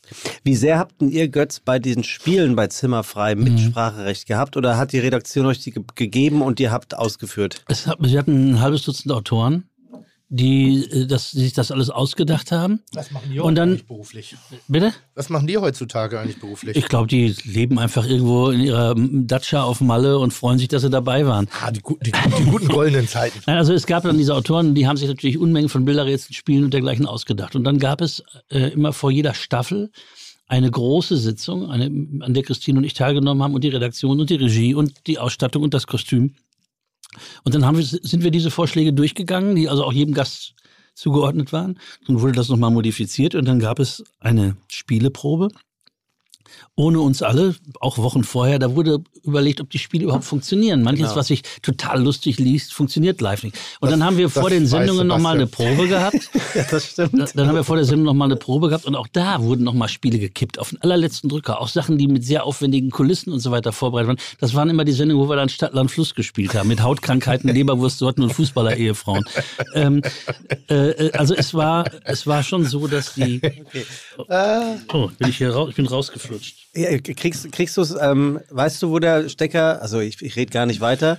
Ähm, wir fragen jetzt einfach mal unseren Tontechnik, Techniker vor allem, den Tontechniker Max, ob er ganz kurz Hallo, hallo? unseren äh, wunderbaren Götz Alsmann Ich bin wieder drauf. Ich bin wieder Retour Sendung. verkabeln kann, kann er. Also pass auf, worauf will ich hinaus, Götz? Auch wir haben uns natürlich hier in den letzten sechseinhalb Wochen Gütiger Gott. 24 Stunden damit beschäftigt, Spiele zu kreieren, Mhm. die vielleicht ansatzweise an das Niveau von Zimmerfrei rankommen. Was soll ich sagen? Wir haben es geschafft. Mhm. ja, wir haben es geschafft. Achtung. Was ist das denn bitte? Das ist in diesem Satz ist natürlich mit einem Doppel-S geschrieben. Natürlich. Und ähm, ich werde euch jetzt abwechselnd Ist ja ein Begriffe. kulinarischer Podcast. Genau. Mhm. Ich werde euch jetzt natürlich Begriffe vorlesen, abwechselnd. Tim, dir Aus Super der Eierlikör, Musik- Tim. Super. Dir, aus der, gut, ne? dir, lieber Tim, aus der musikalischen Ecke Ja. und dir, lieber Götz, aus der kulinarischen Ecke. Nur zu. Und ich möchte, dass ihr dann jeweils erzählt, was das von mir angetragene an euch denn ist. Tim, möchtest du anfangen? Ich habe die Regeln nicht verstanden, aber ja. Gibt es Regeln? Ja, ich lese dir jetzt Ich habe das etwas. Spiel nicht verstanden. Also pass auf, was ist, denn das die Spiel heißt, was ist das denn bitte? Ja, und ich werde dir jetzt was aus der vermeintlichen Welt von Götz so. Alsmann vorlesen. Okay, okay, okay, okay. Ja. Also. Ja, ja.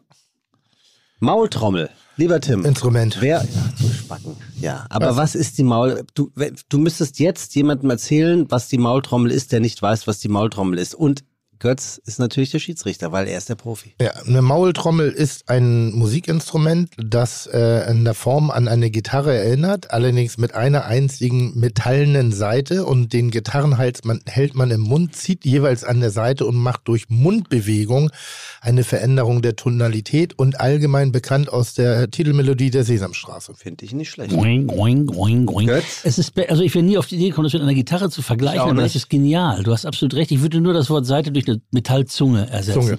Aber es ist per perfekt, per perfekt geschrieben. Und für mich der Grund, warum ich kein, keine Musik mache, denn Einmal kommt die Zunge, die echte Zunge mit der Metallzunge in. kamen sie in der Tat, aber ich wurde aus, in der zweiten Klasse aus der Gesangsrunde raus, äh, äh, raus äh, äh, befördert, weil ich angeblich brummen würde und man hat mich in der zweiten Klasse vor die gesamte Klasse gestellt, unter dem Gegacker und Gekichere auch von Tanja Ja, heute- Eckhoff, in die ich damals ein bisschen, Ah, in die ich damals ein Tanja bisschen verliebt, Eckhoff. Tanja Eckhoff, in die ich damals ein bisschen verliebt war.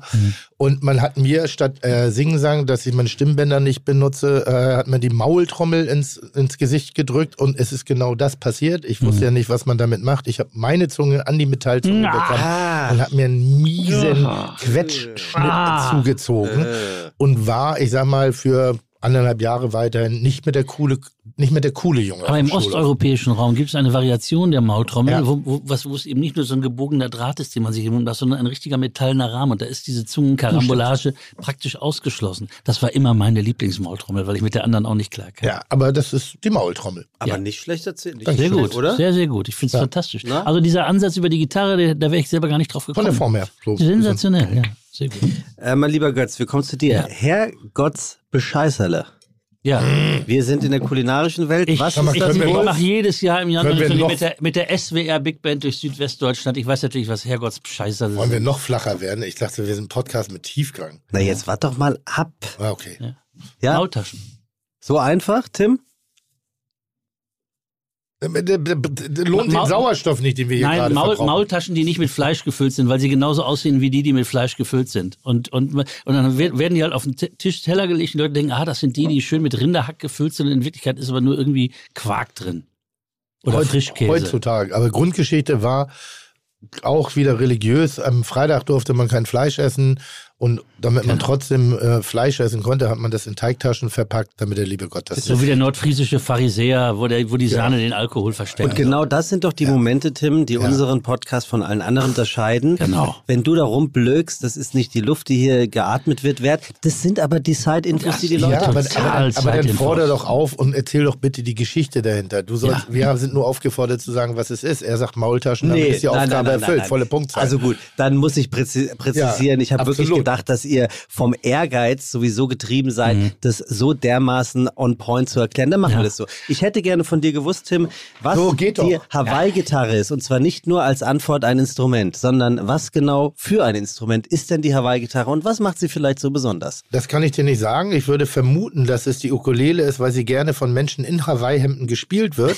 ähm, das wäre meine Von Assoziation. der Lippe gefällt das. Und ähm, ansonsten wüsste ich es nicht. Stimmt aber nicht. Nee, leider. ach nee, das ist diese, die macht auch so. In, die, in der Country Music heißt das Steel-Gitarre oder Danke, Pedal ja, Steel-Gitarre. genau, das ist genau. im Grunde erfunden wurde, es, ich nehme mal meine Ukulele und demonstriere das. Eismann schlagt Ja. sich die Ukulele und legt sie wie eine Zither auf den Tisch. Es wurde erfunden, indem also ein, ein junger Schüler äh, in den frühen 90er Jahren des 19. Jahrhunderts die Gitarre auf seine Knie gelegt hat. Es gab in, auf Hawaii sehr viele äh, indische Seefahrer aus Goa. Goa war, äh, war, gehörte mal zu Portugal.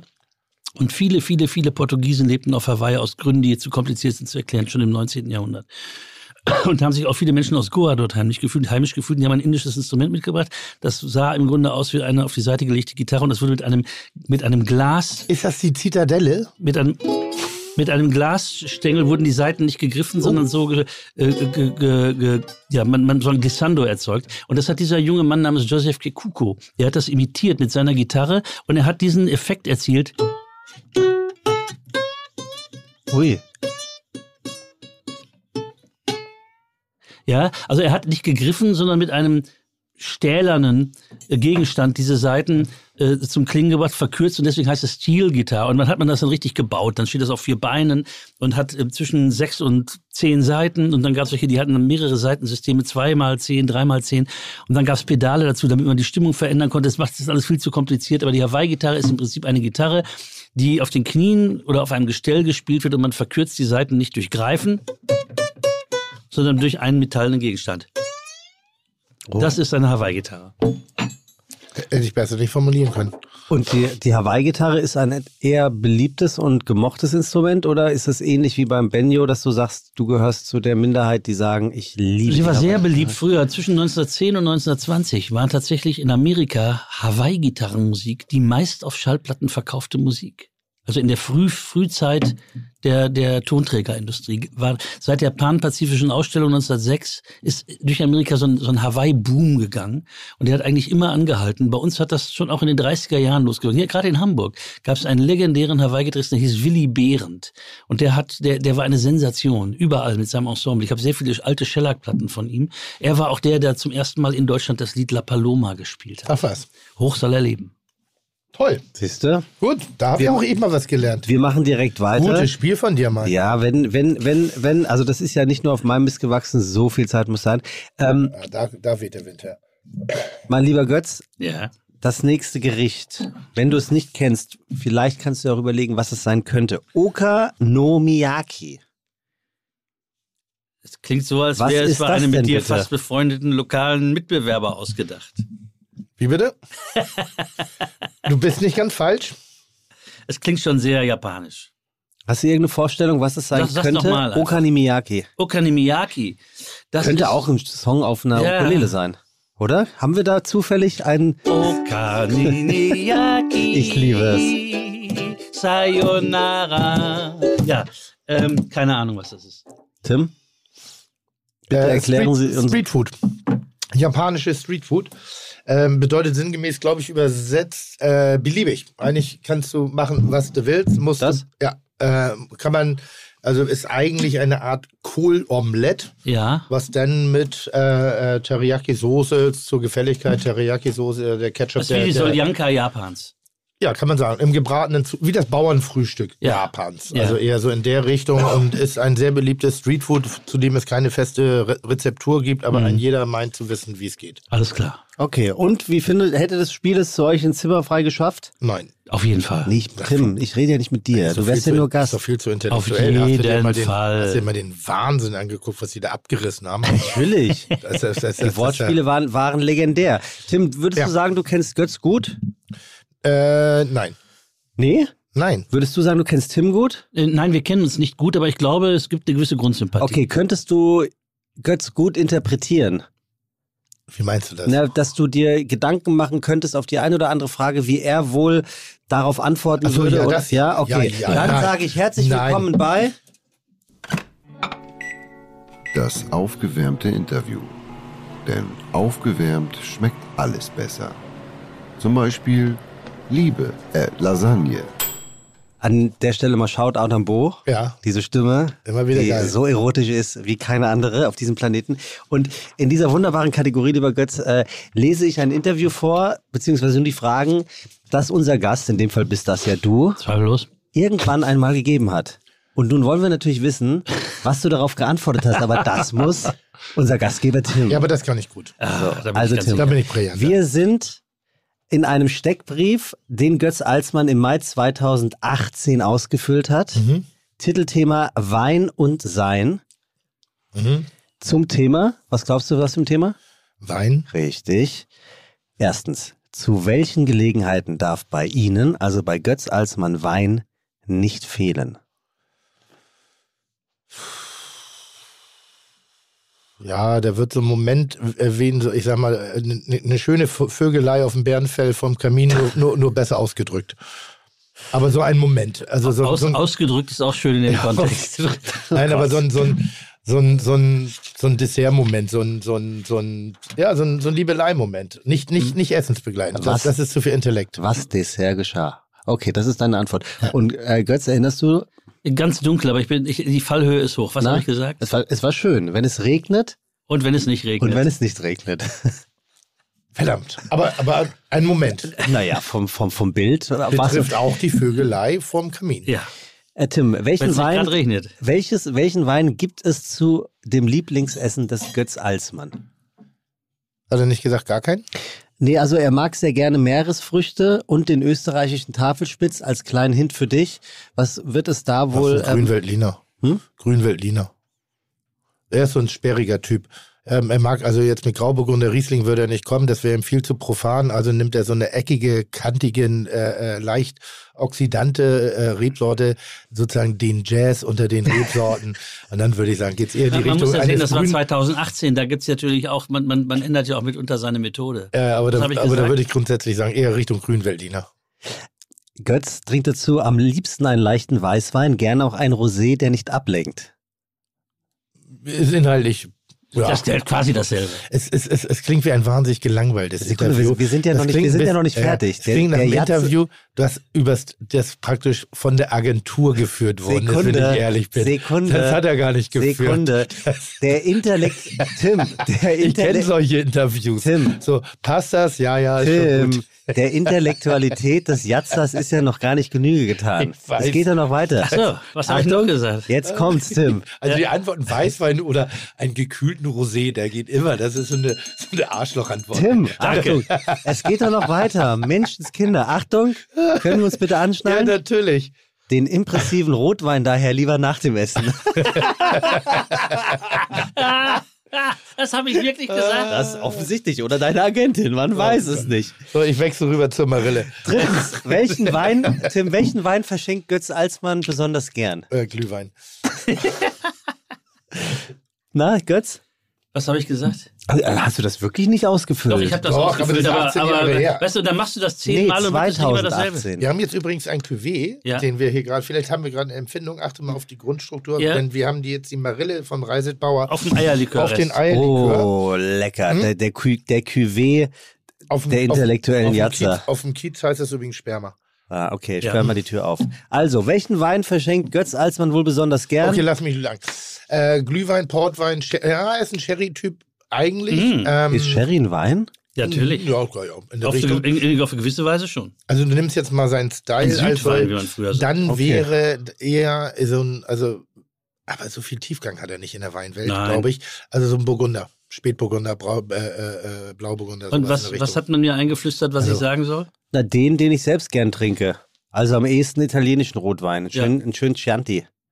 Chianti? Weiß ich nicht. Äh, Ja, ich würde Never ich würde ever ein hat Chian- Götz dieses Chianti Interview- bevorzugen. Never ever hat Götz dieses Einer, Interview doch, geführt. glaube ich schon, weil hier kommt der Satz. Einer drauf. ist seit diesem Gespräch neu auf der Liste. Welcher auch immer das gewesen ist. Ah, es, also wir waren in einem Restaurant und die Dame, die das Interview hat, selber Weine mitgebracht. Siehst du? Und dann war der sehr lecker. Ich konnte mir aber nicht merken, welcher es war. Und deshalb habe ich gesagt, einer, ist Einer. seit heute neu auf der Liste. Okay, dann nehme ich das zurück, aber Ja.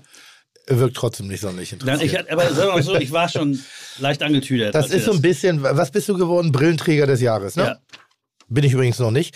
Ähm, Ja, weil vielleicht, Und- und weil du welchen- trägst. Das ja, aber wenn, aber wenn dann im Tiefgang eine, also ein Interview geführt wird darüber, anders gesagt, ich war mal auf einer Preisverleihung dabei, wo die Männerpflegeserie des Jahres 2000, keine Ahnung, irgendwie einen Preis bekommen hat. Und damals von der, äh, ich glaube, äh, war es Toni Gahn, von einem Supermodel überreicht worden ist. Und da saßen Leute im- im. Smoking und haben Applaus gegeben für eine Pflegeserie. Und dann kommt das Anschlussinterview auf dem roten Teppich. Ähm, so wie denn mein Reinigungsprogramm am Morgen aussieht, wie lange ich denn im Bad verbringen Deins. würde. Ja, aber das sind dann halt so die gängigen Laberfragen. Irgendwie. Bla bla. Und dann, dann, und dann suchst du dir halt jedem Interview irgendwas Neues aus, um irgendwas überhaupt noch Leben zu empfinden bei, der, bei dem Niveau der Fragestellung. Wäre es nicht lustig, wenn man dann totale Scheiße erzählt? Mach ich ja. das habe ich, schon, hab ich schon oft praktiziert, diese Methode. Ja, also gerade wenn es bei mir im Privaten reingeht, also das, deshalb vieles stimmt nicht von dem, Ah, was Ich ich lackiere mir dann erstmal die Nägel. Und hin und wieder gelingt es das äh, sogar zu Wikipedia. Da muss man allerdings dran arbeiten, dass es wieder Also ich bin rauskommt. mal gefragt worden, habe ich ein Lied von Bert Kempfert gesungen. Ja? Hm? Und dann wurde ich gefragt, ob ich das selbst geschrieben hätte. und ein Bert Kempfert. Und da habe ich gesagt, ja, am selben Tag wie Yellow Submarine und I Can Get No Satisfaction.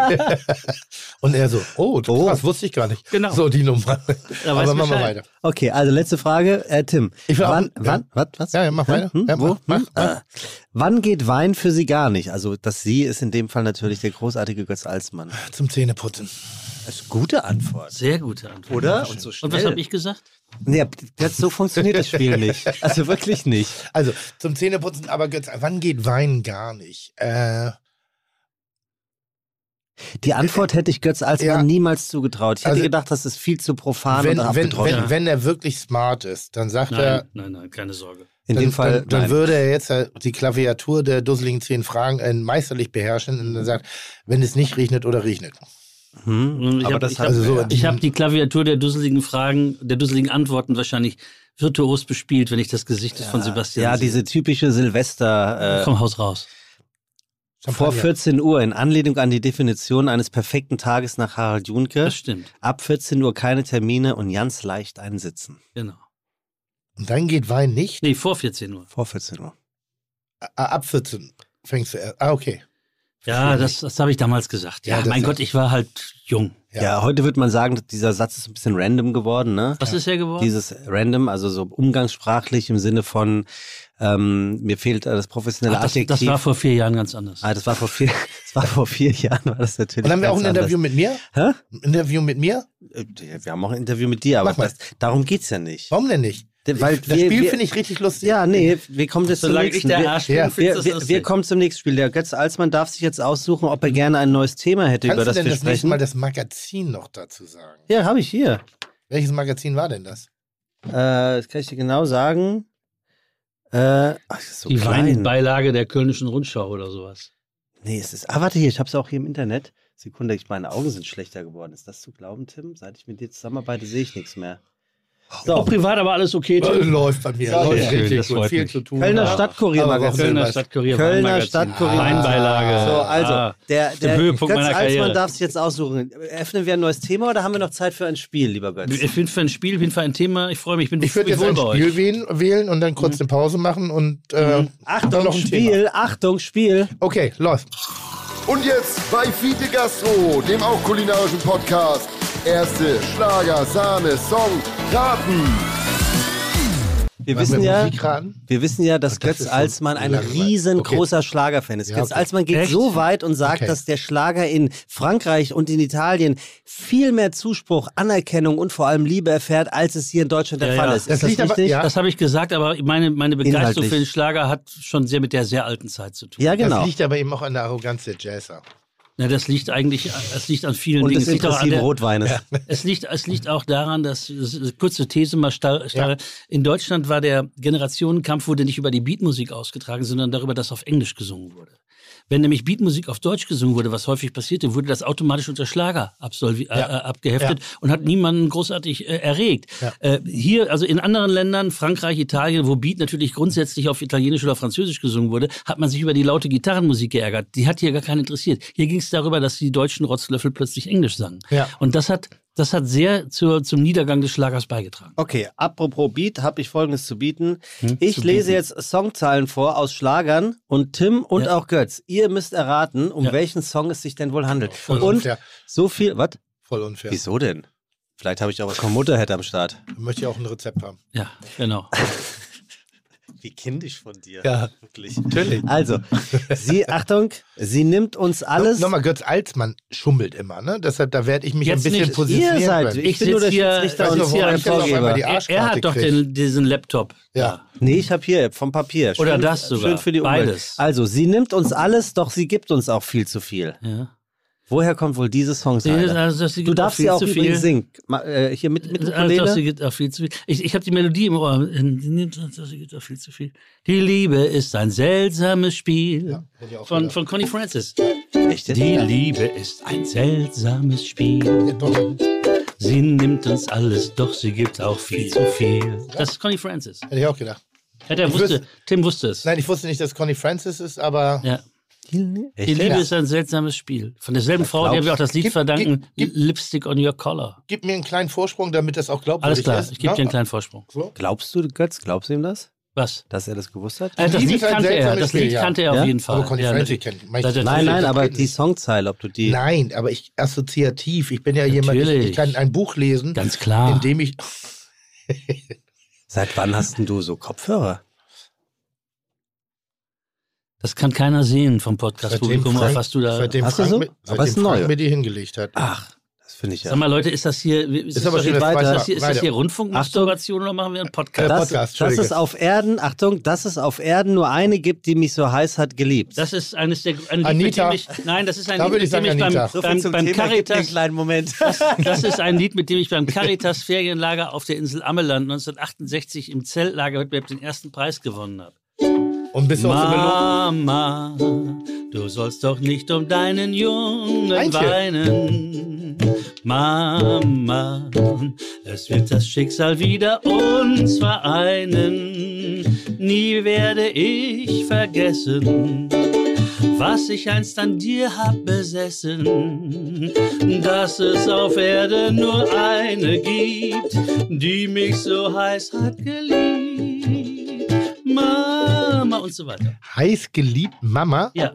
Ist das eigentlich, äh, was hältst du als Musiker und Ja. auch Showmensch eigentlich davon, wenn Ja. danach hier so ein, so ein Klapp, oder so ein Klappstuhl da Ah, wie Sebastian so parallel irgendwie versucht, einen Rhythmus mitzumachen? Ich finde das extrem. Ah, das würde mich auch interessieren, das war nur nett gemeint, aber Ich finde, ich möchte mich meinem Gastgeber gegenüber einfach nur dankbar erweisen. das für geht diesen ihm auch richtig sehr, sehr Sack, schön getrommelten Ja. Rhythmus. Aber habt Ja. ihr, habt ihr Und vor allem, gemerkt, wenn dass... zwischendurch nochmal so ein Ja, okay, ist ja gut. Das muss man es, drauf Es haben. ist ja gut. Das sind die sonntaglichen Jazzbrunche, die ja mit mir durchgingen.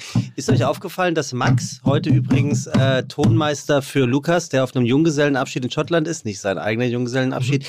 dass er, als er reinkam, überhaupt nicht wusste, was hier gerade los ist, weil Max ist 99er Jahrgang. ja. Hatten wir schon am Anfang. Ja, aber Ja. da war Götz noch nicht hier. Okay, haben wir Da noch war ich noch nicht geboren. Oder was sollst du? Da war ich noch nicht hier. Moment. Mann, ey, Tim, ganz ehrlich. Achtung, Ja. ich dich wiedersehen kann. Ich habe immer für dich Zeit. Ich habe immer für dich Zeit. Das ist einer meiner Das größten Erfolge. Sag mir quando, sag mir wann. Sag mir quando, quando, quando ich dich wiedersehen kann. Ich hab immer für dich Zeit. Lass uns träumen am Meer. Einen Traum von Amor. Denn so schön wie ein Traum kommt mir dann das Leben vor. Sag mir quando, sag mir wann. Und so weiter. Da war die Hawaii-Gitarre dabei. mal, könnte diese Musik auch in die Neuzeit transferiert sein, weil, werden? Weil ich frage mich manchmal, Ja. ich sag mal sowas wie, wie Smells Like Teen Spirit von Nirvana, ist ja inzwischen auch schon über 30 Jahre alt. Wenn man denselben, den- denselben Song heute nochmal veröffentlichen würde, Ja. neue Marketingstrategie, neues Ja. Ding für die Zielgruppe heute, nicht für die, die es schon kennen, wird das nochmal ein Hit oder nicht mehr? Kann ich nicht beurteilen.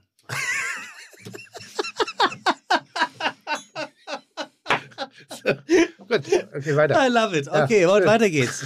Also, Tim, es steht jetzt 4 zu 0, aber das macht nichts. Wieso zu null? Dabei sein ist alles, ich, Tim. doch, ich wusste doch alles. Ja, Bis, dabei, bis auf Mama nicht. dabei ist Da alles. habe ich gedacht, Anita. und dann nischt wie raus nach Wannsee. Du sagst jetzt mal nichts, lieber Götz. Ja, das ist hier, ich will ein Gummiboot. Nein. Mm, nein. Oder ich will Schokolade. Lieber ein Mann. Auf jeden Fall das irgendeine dicke Nein, nein, nein, nein, nein, nein, nein, nein. Das hat ein entzückendes kleines Mädchen gesungen. Anfang der 50er Jahre. Conny Francis? Nein, Also aber, die, Vorname aber stimmt. der Vorname stimmt. Hatte sie einen Nachnamen? Ja, Conny äh, damals noch nicht, später hatte sie einen. Genau. Sag doch nur Conny. Conny. Conny, genau. Sauber. Ja, Richtig gut. Sekunde. Meinst du, Götz, wenn du ihm jetzt deine Ukulele gibst, dass er auch spielen kann? Natürlich. Nein, du spielst jetzt so. für ihn. Also, nochmal, Schnitt. Meinst du, Götz, wenn du ihm jetzt seine Ukulele spielen kannst, dass Tim auch tatsächlich spielen kann, ohne dass er es selber wusste? Wir probieren das mal aus. Genau. Gib ihm seine Ukulele und Tim spielt. Was? Du spielst jetzt. Ja, ja, ja.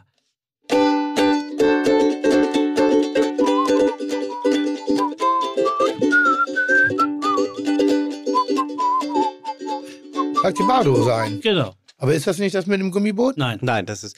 Knall. Er hat ein rotes Gummiboot. Geschrieben von dem großen Bobby Schmidt Ja, aus aber jetzt nochmal, pack die Badehose ein. Er hat Pack ein die Badehose ein, nimm das kleine Und jetzt Schwesterlein knallrotes und dann Gummiboot. nichts wie raus zum Wannsee. Ja, und jetzt knallrotes Und wir Gummiboot. jagen wie geschwind durch den Grunewald geschwind. Knallrotes und dann Gummiboot. sind wir gleich am Wannsee. Knallrotes Das ist ein Gummiboot. Gummiboot. Stimmt genau. Merkt ihr, das ist Gummiboot. derselbe, das sind dieselben vier Akkorde. Es Das liegen, kannst du 20 genauso Jahre, es liegen aber durchspielen. 20 Jahre dazwischen. Tim, Das ist aber Spoiler-Alarm ist aber trotzdem nicht das gleiche Lied. Egal. Gut. Egal, aber ich finde, Tim hat recht. Ich würde sagen, Tim kriegt vier Punkte für die War ist ein Antwort. Medley auf Ja. jeden Fall. Und jetzt kommen wir jetzt zur letzten und entscheidenden Frage und wer die beantwortet, wie immer bei Fide Hat Gastro, gewonnen? der hat gewonnen bei erster Schlage Sahne. Oh, wow. Ein Helfer, ein Heiler, im Grunde ein Geiler. Tim, das ist genau dein. Mhm.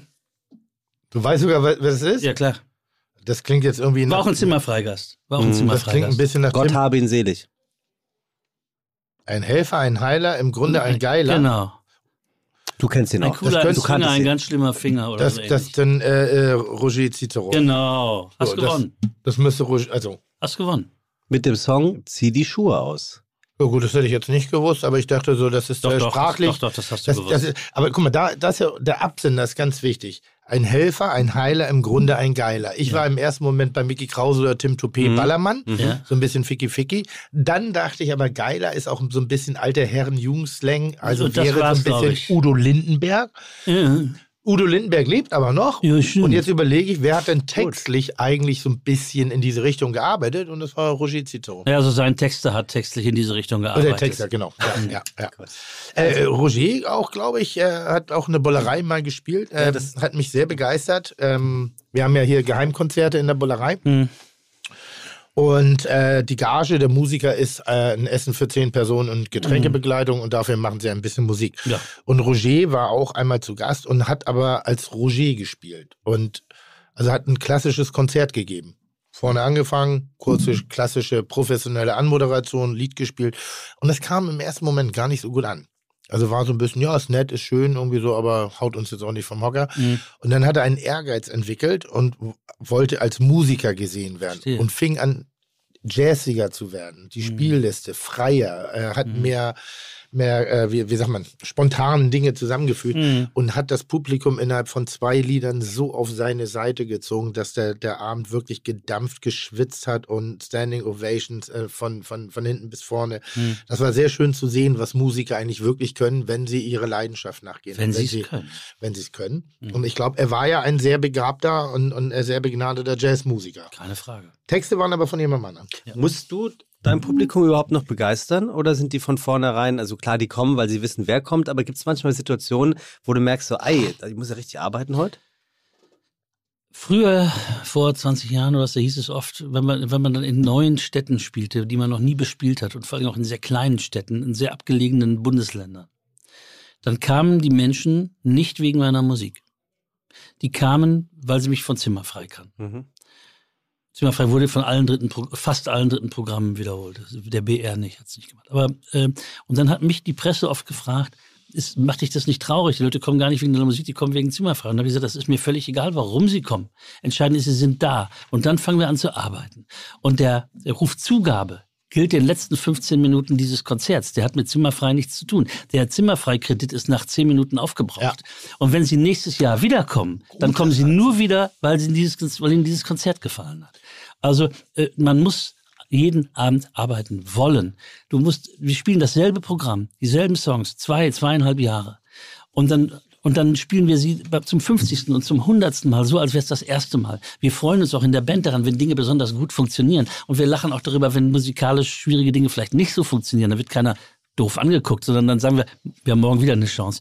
Und, und, und das nehmen die Leute auch wahr. Und, und diese Arbeit am Material, an uns selbst und am Publikum, das, das darf nicht abflachen. Wenn das abflacht, dann wird das irgend so ein scheiß Kegel, so eine Kegelmucke. Und deswegen ist jeden Abend, es ist genau wie wenn du wenn du, sagen wir mal, Hamlet siehst, dieser Monolog, ja, wo einer also sein halbes Leben darauf verwandert, den auswendig zu lernen. Wenn den einen Abend mal so latschig runtersabbelt, der wird nie wieder eingeladen, in irgendein Theater dieses Stück zu spielen. Mhm. Du kannst es nicht. Du, du kannst es schon, aber du darfst es nicht. Das ist im Endeffekt, äh, merkt, beschreibt den Satz gleich mal bitte auf, weil Welchen? das ist ja auch oft irgendwie so, Herr Metzler, kommen bei Ihnen eigentlich die Leute, äh, also wirklich wegen des Essens und wo ich sage, auf jeden Fall bleiben Sie deswegen. Genau. So, also kommen, das kann ich nicht immer beurteilen. Das weiß ich nicht, was die Motivation ist, aber sie kommen wieder und sie bleiben. Deshalb Das ist das. unter anderem wegen Ja. des Essens. Ja. Finde ich sehr, sehr stark. Äh, meinst du, es gab doch dieses legendäre Ding von ähm, Habe Ker Kerkeling-Hurz. Ja. Dinge der, also Bereiche der Musik, mit denen, mit der du dich auch auseinandersetzt, geht ja schon auch in diese Richtung. Hm. Kunst. Ja. Kunst. Meinst du, Leute wissen oder würden bei dir noch Qualität erkennen, wenn du keine mehr lieferst? Wenn die Geschichte weg ist. Du meinst, wenn man sich auf seinen Lorbeeren ausruht? Du könntest jetzt rein theoretisch, kannst du ja sagen, pass auf, hier habe ich zusammengesessen mit meinem Freund Johnny bei we- wem auch immer und wir haben an dieser Partitur hier lange äh, gearbeitet, 14 Tage und die Geschichte ist das und das und alle sitzen dann so, mm, mm, mm, ich sag mal so, das ist die geröstete Urkarotte auf dem Teller. Es gibt eine Platte Äh, von mir, ich sag dir nicht welche, Mhm. die ist überambitioniert Mhm. passiert. Also ist etwas verhurzt. Mhm. Äh, in meinem Gedächtnis war die ganze Platte verhurzt. Ja. Ich habe sie jetzt nach langer Zeit mal wieder gehört. Es geht eigentlich nur um zwei, drei Lieder. Ja. Aber der, der ganze Eindruck von diesem Album und diesem Live-Programm ist völlig verhurzt. Ähm, aber dieses Album ist auch mein schlechtest laufendes Album in den letzten 20 Jahren gewesen. Ich glaube, dass der Also es einen Instinkt gibt, einen Instinkt gibt, ob der, ob er hier auf dem, dann kommen wir sagen, das Lied so und so auf dem Album, das gefällt mir besonders gut. Mhm. Ja, das ist die, das ist die, die moderne Downloaderei, ja, Mhm. also oder Streamerei. Man, früher musstest du das ganze Album irgendwie zu Gemüte führen. Heute sagst du, das Album ist Shitter, aber diese drei Nummern, die gefallen mir sehr, sehr gut. Ähm, das, das nivelliert manchmal so ein bisschen die Was Fehlleistung. übrigens nicht stimmt, er ist ein Irrglaube. Früher hat man auch nicht die Alben gehört. Ich weiß noch, wie wir früher in den Plattenladen reingegangen sind. Wir hatten eine Stunde in, in der Freistunde, die wir uns selber genommen haben, haben uns zehn Platten genommen und ange, angespielt, angespielt, angespielt, ob wir dann was aufbauen. Und ich sag mal, bei äh, 60 Prozent hat man die Platte gekauft. Gut, aber ich Wenn du 40 Prozent nicht gekickt haben, hast du sie nicht gekauft. Wenn Meine- du nicht wusstest, wer es ist. Meine Theorie hatte schon mehr mit dem Erwachsenenpublikum zu tun. Tim, Im Gegensatz zu dir respektiere ich deine Wünsche nach Zeit und sage dir deswegen, wir haben jetzt noch 20 Minuten, falls wir noch in dem Zeitfenster sind, was Ja. du mir zu Anfang der Sendung gegeben hast. Und dann würde ich jetzt mit ein paar Zimmerfreifragen anfangen, Ja, Tim, dann mach dich mal die stark. auch ihr beide natürlich im, im, im, im, im abwechslungsreichen äh, Dasein beantwortet. Wer soll anfangen, Tim, unser Gast oder du, mit der Beantwortung der Nee, Frage? natürlich unser Gast. Unser der Gast Gast natürlich, natürlich. natürlich. Also, unser Gast. Taschentuch passt übrigens nicht zu deinem Einstecktuch, lieber Götz. Ja, aber er hat ein Also, Taschentuch das- dabei, ist das nicht Ich habe einen geil? Fleck auf die Krawatte projiziert. Und er Ja, hat einen ja, Fleck ja. auf der Krawatte. das kommt von den Knödeln. Kannst du eine Krawatte binden? Äh, ich, ich kriege einen Knoten rein Nein. und ich kriege und ich kriege so hin, dass sie auf Gürtelhöhe landet. Ja, immerhin. So mehr kriege ich nicht hin. Das also, hat Donald Trump Jahrzehnte nicht geschafft. aber ob ich jetzt einen richtig schönen Knoten nein. Also, womit bekämpfen Sie Anfälle von Stress und schlechter Laune, Herr Alsmann? Ich, ich wandere. Ich gehe Rotwein wan ich nicht. wandern durch den Wald. Ja, mit meiner Frau. Wir wandern so oft wir können durch den Wald. Aber nicht nur bei ähm, Anfällen von Stress und schlechter Laune. Nee, aber das hilft gut. Es hilft. Es, es hilft in jeder Hinsicht. Tim, was machst du bei Anfällen von... Ähm, Wenn es einfach jetzt nur so ist, ich, ich atme inzwischen. Also ich kann, habe das gelernt zu atmen, den Stress wegzuatmen. ja, also wirklich? Ja, ja. Und wie bist du drauf gekommen? Hat dir das jemand beigebracht? Oder Ja, ich hatte ja eine Zeit in meinem Leben Panikattacken und da gibt es Mechanismen, dass du irgendwann musst du lernen, dass die kommen und fertig. Und dann musst du in diese Attacke reinatmen und das hilft auch in anderen Situationen. Dass du eben nicht keine Angst vor der Attacke hast, sondern dass du, hey, das kommt. Das ist wie ein Furz oder wie ein Nieser. Das macht der Körper, warum auch immer. Es gibt unterschiedliche Grundlagen dessen. Und wenn du es aber weißt, dass es kommt und du atmest in diese Attacke rein, ist, verliert sie ihre, ihren Grauen. Und das ist Stress. Verstehe. Herr Melzer, Ja. welchen Film können Sie sich immer wieder anschauen? Oh, lustigerweise fast alle Filme mit Robert De Niro. Ich bin ein großer Robert De Niro-Fan. Ich finde alle Mafia-Scorsese-Filme äh, kann ich gucken und gucken und gucken. Also ich gucke eigentlich nur noch die gleichen Filme. Ich finde aber auch, äh, wie heißt er hier, der Ex-Mann von Madonna? Guy Ritchie? Guy Ritchie, Ja. ähm, von der Schnittfolge, von dem Ganzen finde ich Dieses, sen- diesen Gentleman-Film, der Ja. ist doch phänomenal. Das ist so großartig in der Bildsprache, in der Farbe, Ja. in, der, in der Dichte, in der Energie, aber wirklich von Bube, Dame, König, Gras. Also da ist, sind bestimmte Snatch. Dinge drin. Snatch, großartig. Und ähm, aber einer der vielen Filme oder einer der, der Jugendfilme, die ich mir immer wieder angucken kann, ist Trainspotting. Trainspotting finde ich sehr. Mhm. Der erste. Ja, nur der erste. Nur der erste. Ja, und die anderen gehören verboten und dafür gehört auch eine Haftstrafe verhängt. Ja, das es gibt nur den ersten. Ja, finde ich auch. Das alles andere ist äh, was? Jetzt kommt ja Top Gun raus im Herbst. Top Gun 2. Bin ich mal gespannt. Ich fand Tom Cruise schon im ersten Scheiße. Ja? Der ist 1,50 groß und meint der dicke Max zu sein. Ah, Das hat mich mal, damals als Tim. Pinneberger, als Pinneberger. So reden, nochmal, die halbe Schule, äh, alle fanden Tom Cruise geil. Tom Cruise. Tom Cruise. Oh, aber wir waren ja da und, und dann habe ich gelesen, dass er 1,60 groß ist. Irgendwie Eben war es doch ich, also- 1,50. Gleich ist er ich bin 1,70. Ein bisschen real, nee, 1,60 ist er. Und das hat mich genervt und der ist jetzt auch kein Mörder-Schauspieler. Er macht alle Stunts selbst, das ist schon krass. Der springt vom Burj Khalif in, in Dubai runter, äh, nur an einem Seil. Also das ist schon Ach so, an krass. einem Seil. Naja, das ist schon krass. Okay, also wir sind, das sind deine Filme, Herr Alsmann, Götz. Ich habe, ähm, ja, ich habe eine ähnliche Tendenz wie Tim manchmal, dass ich das Gefühl habe, ich gucke mir immer dieselben Filme an, wenn meine Frau nicht wäre und ab und zu, sie müssen auch schon mal was anderes anschauen. Ähm, aber ich liebe tatsächlich alte Filme und ich liebe auch vor allen Dingen das alte deutsche Filme der Nachkriegszeit, die quasi nur, die überhaupt kein, keine Lobby haben. Aber es gibt fantastische Filme. Zum Beispiel hier in Hamburg gedreht, im Jahre 51 das Leben, die, die Stimme des anderen. Die Stimme des anderen, ein Kriminalfilm im Showbusiness-Milieu mit Hannah Rucker, mit ähm, Michel Leclerc und mit äh, René Delken. Das ist einer der besten in Deutschland je gedrehten Kriminalfilme. War eine deutsch-französische Koproduktion, hat sogar die damals die Silberne Palme bekommen. Und dieser Film ist auf YouTube, die kannst du auf YouTube angucken, äh, gar kein Problem. Und es ist ein Schwarz-Weiß-Film, also automatisch gut. Und, ähm, und die Musik dazu, die Musik dazu hat der große Michael Jari geschrieben, der größte aller deutschen Schlagerkomponisten. Der Mann, der zwischen 1930 und 1960 500 Hits komponiert hat. 500 Hits. Und diese Musik dazu ist toll. Wir haben sogar in unserem aktuellen Programm zwei Nummern aus diesem Film. Das ist ein, ein fantastischer Film. Ähm, ich schätze sehr Filme mit Cary Grant. Ich finde, das Ja. ist für mich der coolste von den von allen. Ja, ähm, seine seine Art, sich zu kleiden, sich zu geben, diese Art in Würde alt und grau zu werden und und das nach seinem letzten nicht so gelungenen Film auch dann für ihn klar war, das war's dann jetzt. Äh, äh, das finde ich einfach großartig. Jemand, der aber wird schon sehr stark getragen auch durch Schwarz-Weiß. Ne? Also ja, auch, auch aber, ich, auch ich na ja, komm- aber der, der, der unsichtbare Dritte oder so, Ja. das sind Farbfilme. Ähm, äh, Charade, fantastischer Film. Also das für Cary Grant ist für mich einfach ein Grund, einen Film zu gucken, egal zum wievielten Mal und wie auch immer. Ja. Ähm, vieles von Hitchcock gefällt mir, was das Internationale angeht, sehr, sehr gut.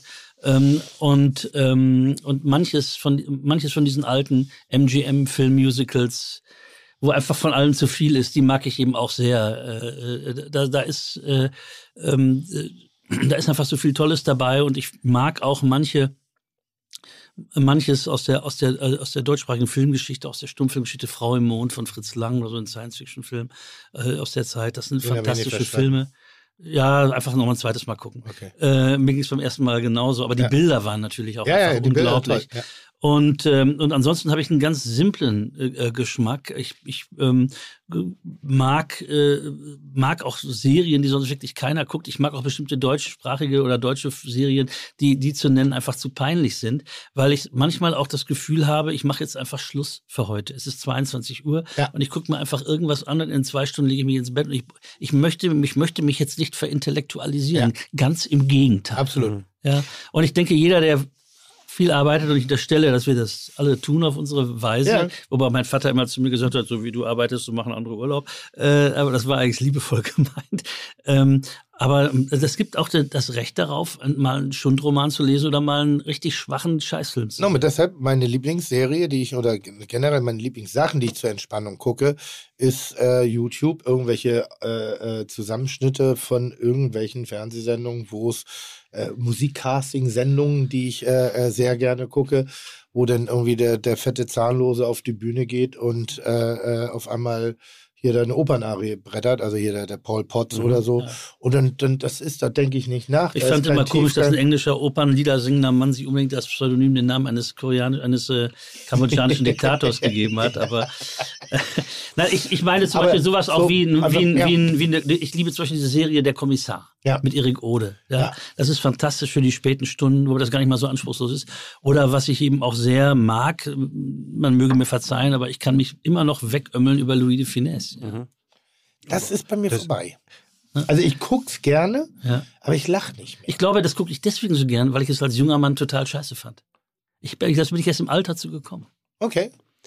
Weil, ähm, Ja. das, weil das Benjo heute öfters Nein, vorkam ja. und wir jetzt gerade bei äh, Filmen sind. Äh, beim Sterben ist jeder der Erste. Kennt ihr den? Nein. Beide? Beim Sterben ist jeder der Erste Nie mit gehört. Burt Reynolds. Nein. sich, äh, wirklich, oh, das wundert mich jetzt tatsächlich, Tim, äh, äh, vier Jungs, die in, den, in irgendwelchen Bergen wandern gehen und auf so, einen, so ein Dorf, Inzestdorf treffen und umgebracht werden und auf die Flucht auf im reißenden ähm, Wasser im Ja, Floß doch, versuchen. ich toll, ja, doch, aber doch, ist mir doch, nicht untergekommen. Wirklich, wirklich sehr beängstigend, der Film. Also Ja. äh, beklemmend. Ja. Unheimlich beklemmend. Okay, nächste Bei Burt Frage. Reynolds denke ich mal an verdammt in alle Ewigkeit.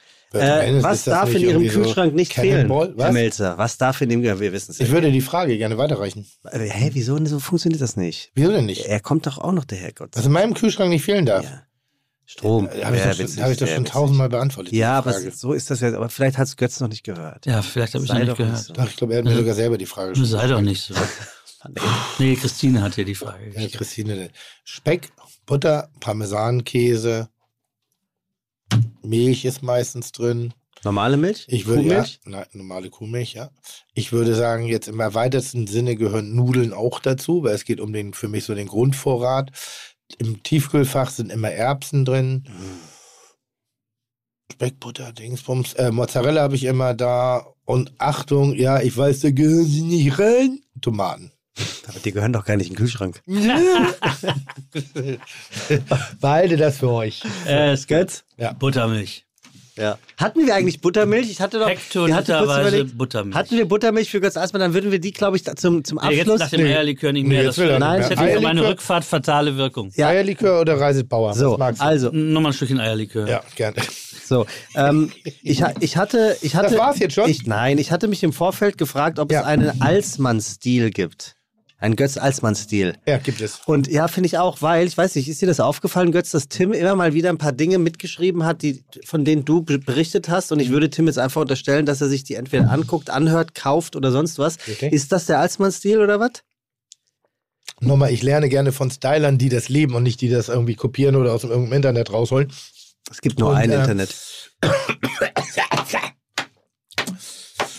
Und ich finde jemand, wenn, wenn, oh, ich habe gerade mich verschluckt, offensichtlich.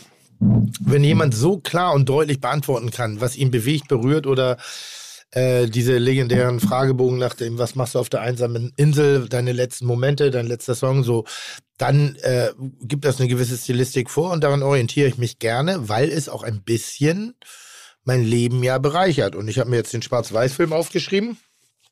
Äh, wo ist er denn jetzt? Wo habe ich ihn aufgeschrieben? Die Stimme des anderen. Die Stimme des anderen habe ich aufgeschrieben. Ganz ich habe mir die drei Alben aufgeschrieben. Donald Byrd, In You Perspective, Buddy Collette, die, die Porgy and Bess und Oscar Peterson, My Favorite Instrument. Und da freue ich mich sehr drauf, das in, mit einem Glas Portwein bei mir zu genießen, äh, meine Box anzumachen, ein, eine kleine ruhige Situation herzu und dann zu gucken, ob mich das berührt. Und wenn ich scheiße finde, höre es mir nicht mehr an, aber wenn es mich berührt, finde ich gut. Weil wie willst du sonst neue Welten entdecken, wenn nicht über die sehenden Auges eines Kenners? Sehr schön. Übrigens, danke, die Buttermilch wurde gerade Ja, reingebracht. also wir, wir haben vorhin über Entertainer gesprochen und äh, ich habe jetzt nochmal kurz geguckt. Also pass auf, es gibt, Enter wenn man Entertainer, deutsche Entertainer googelt, Ja.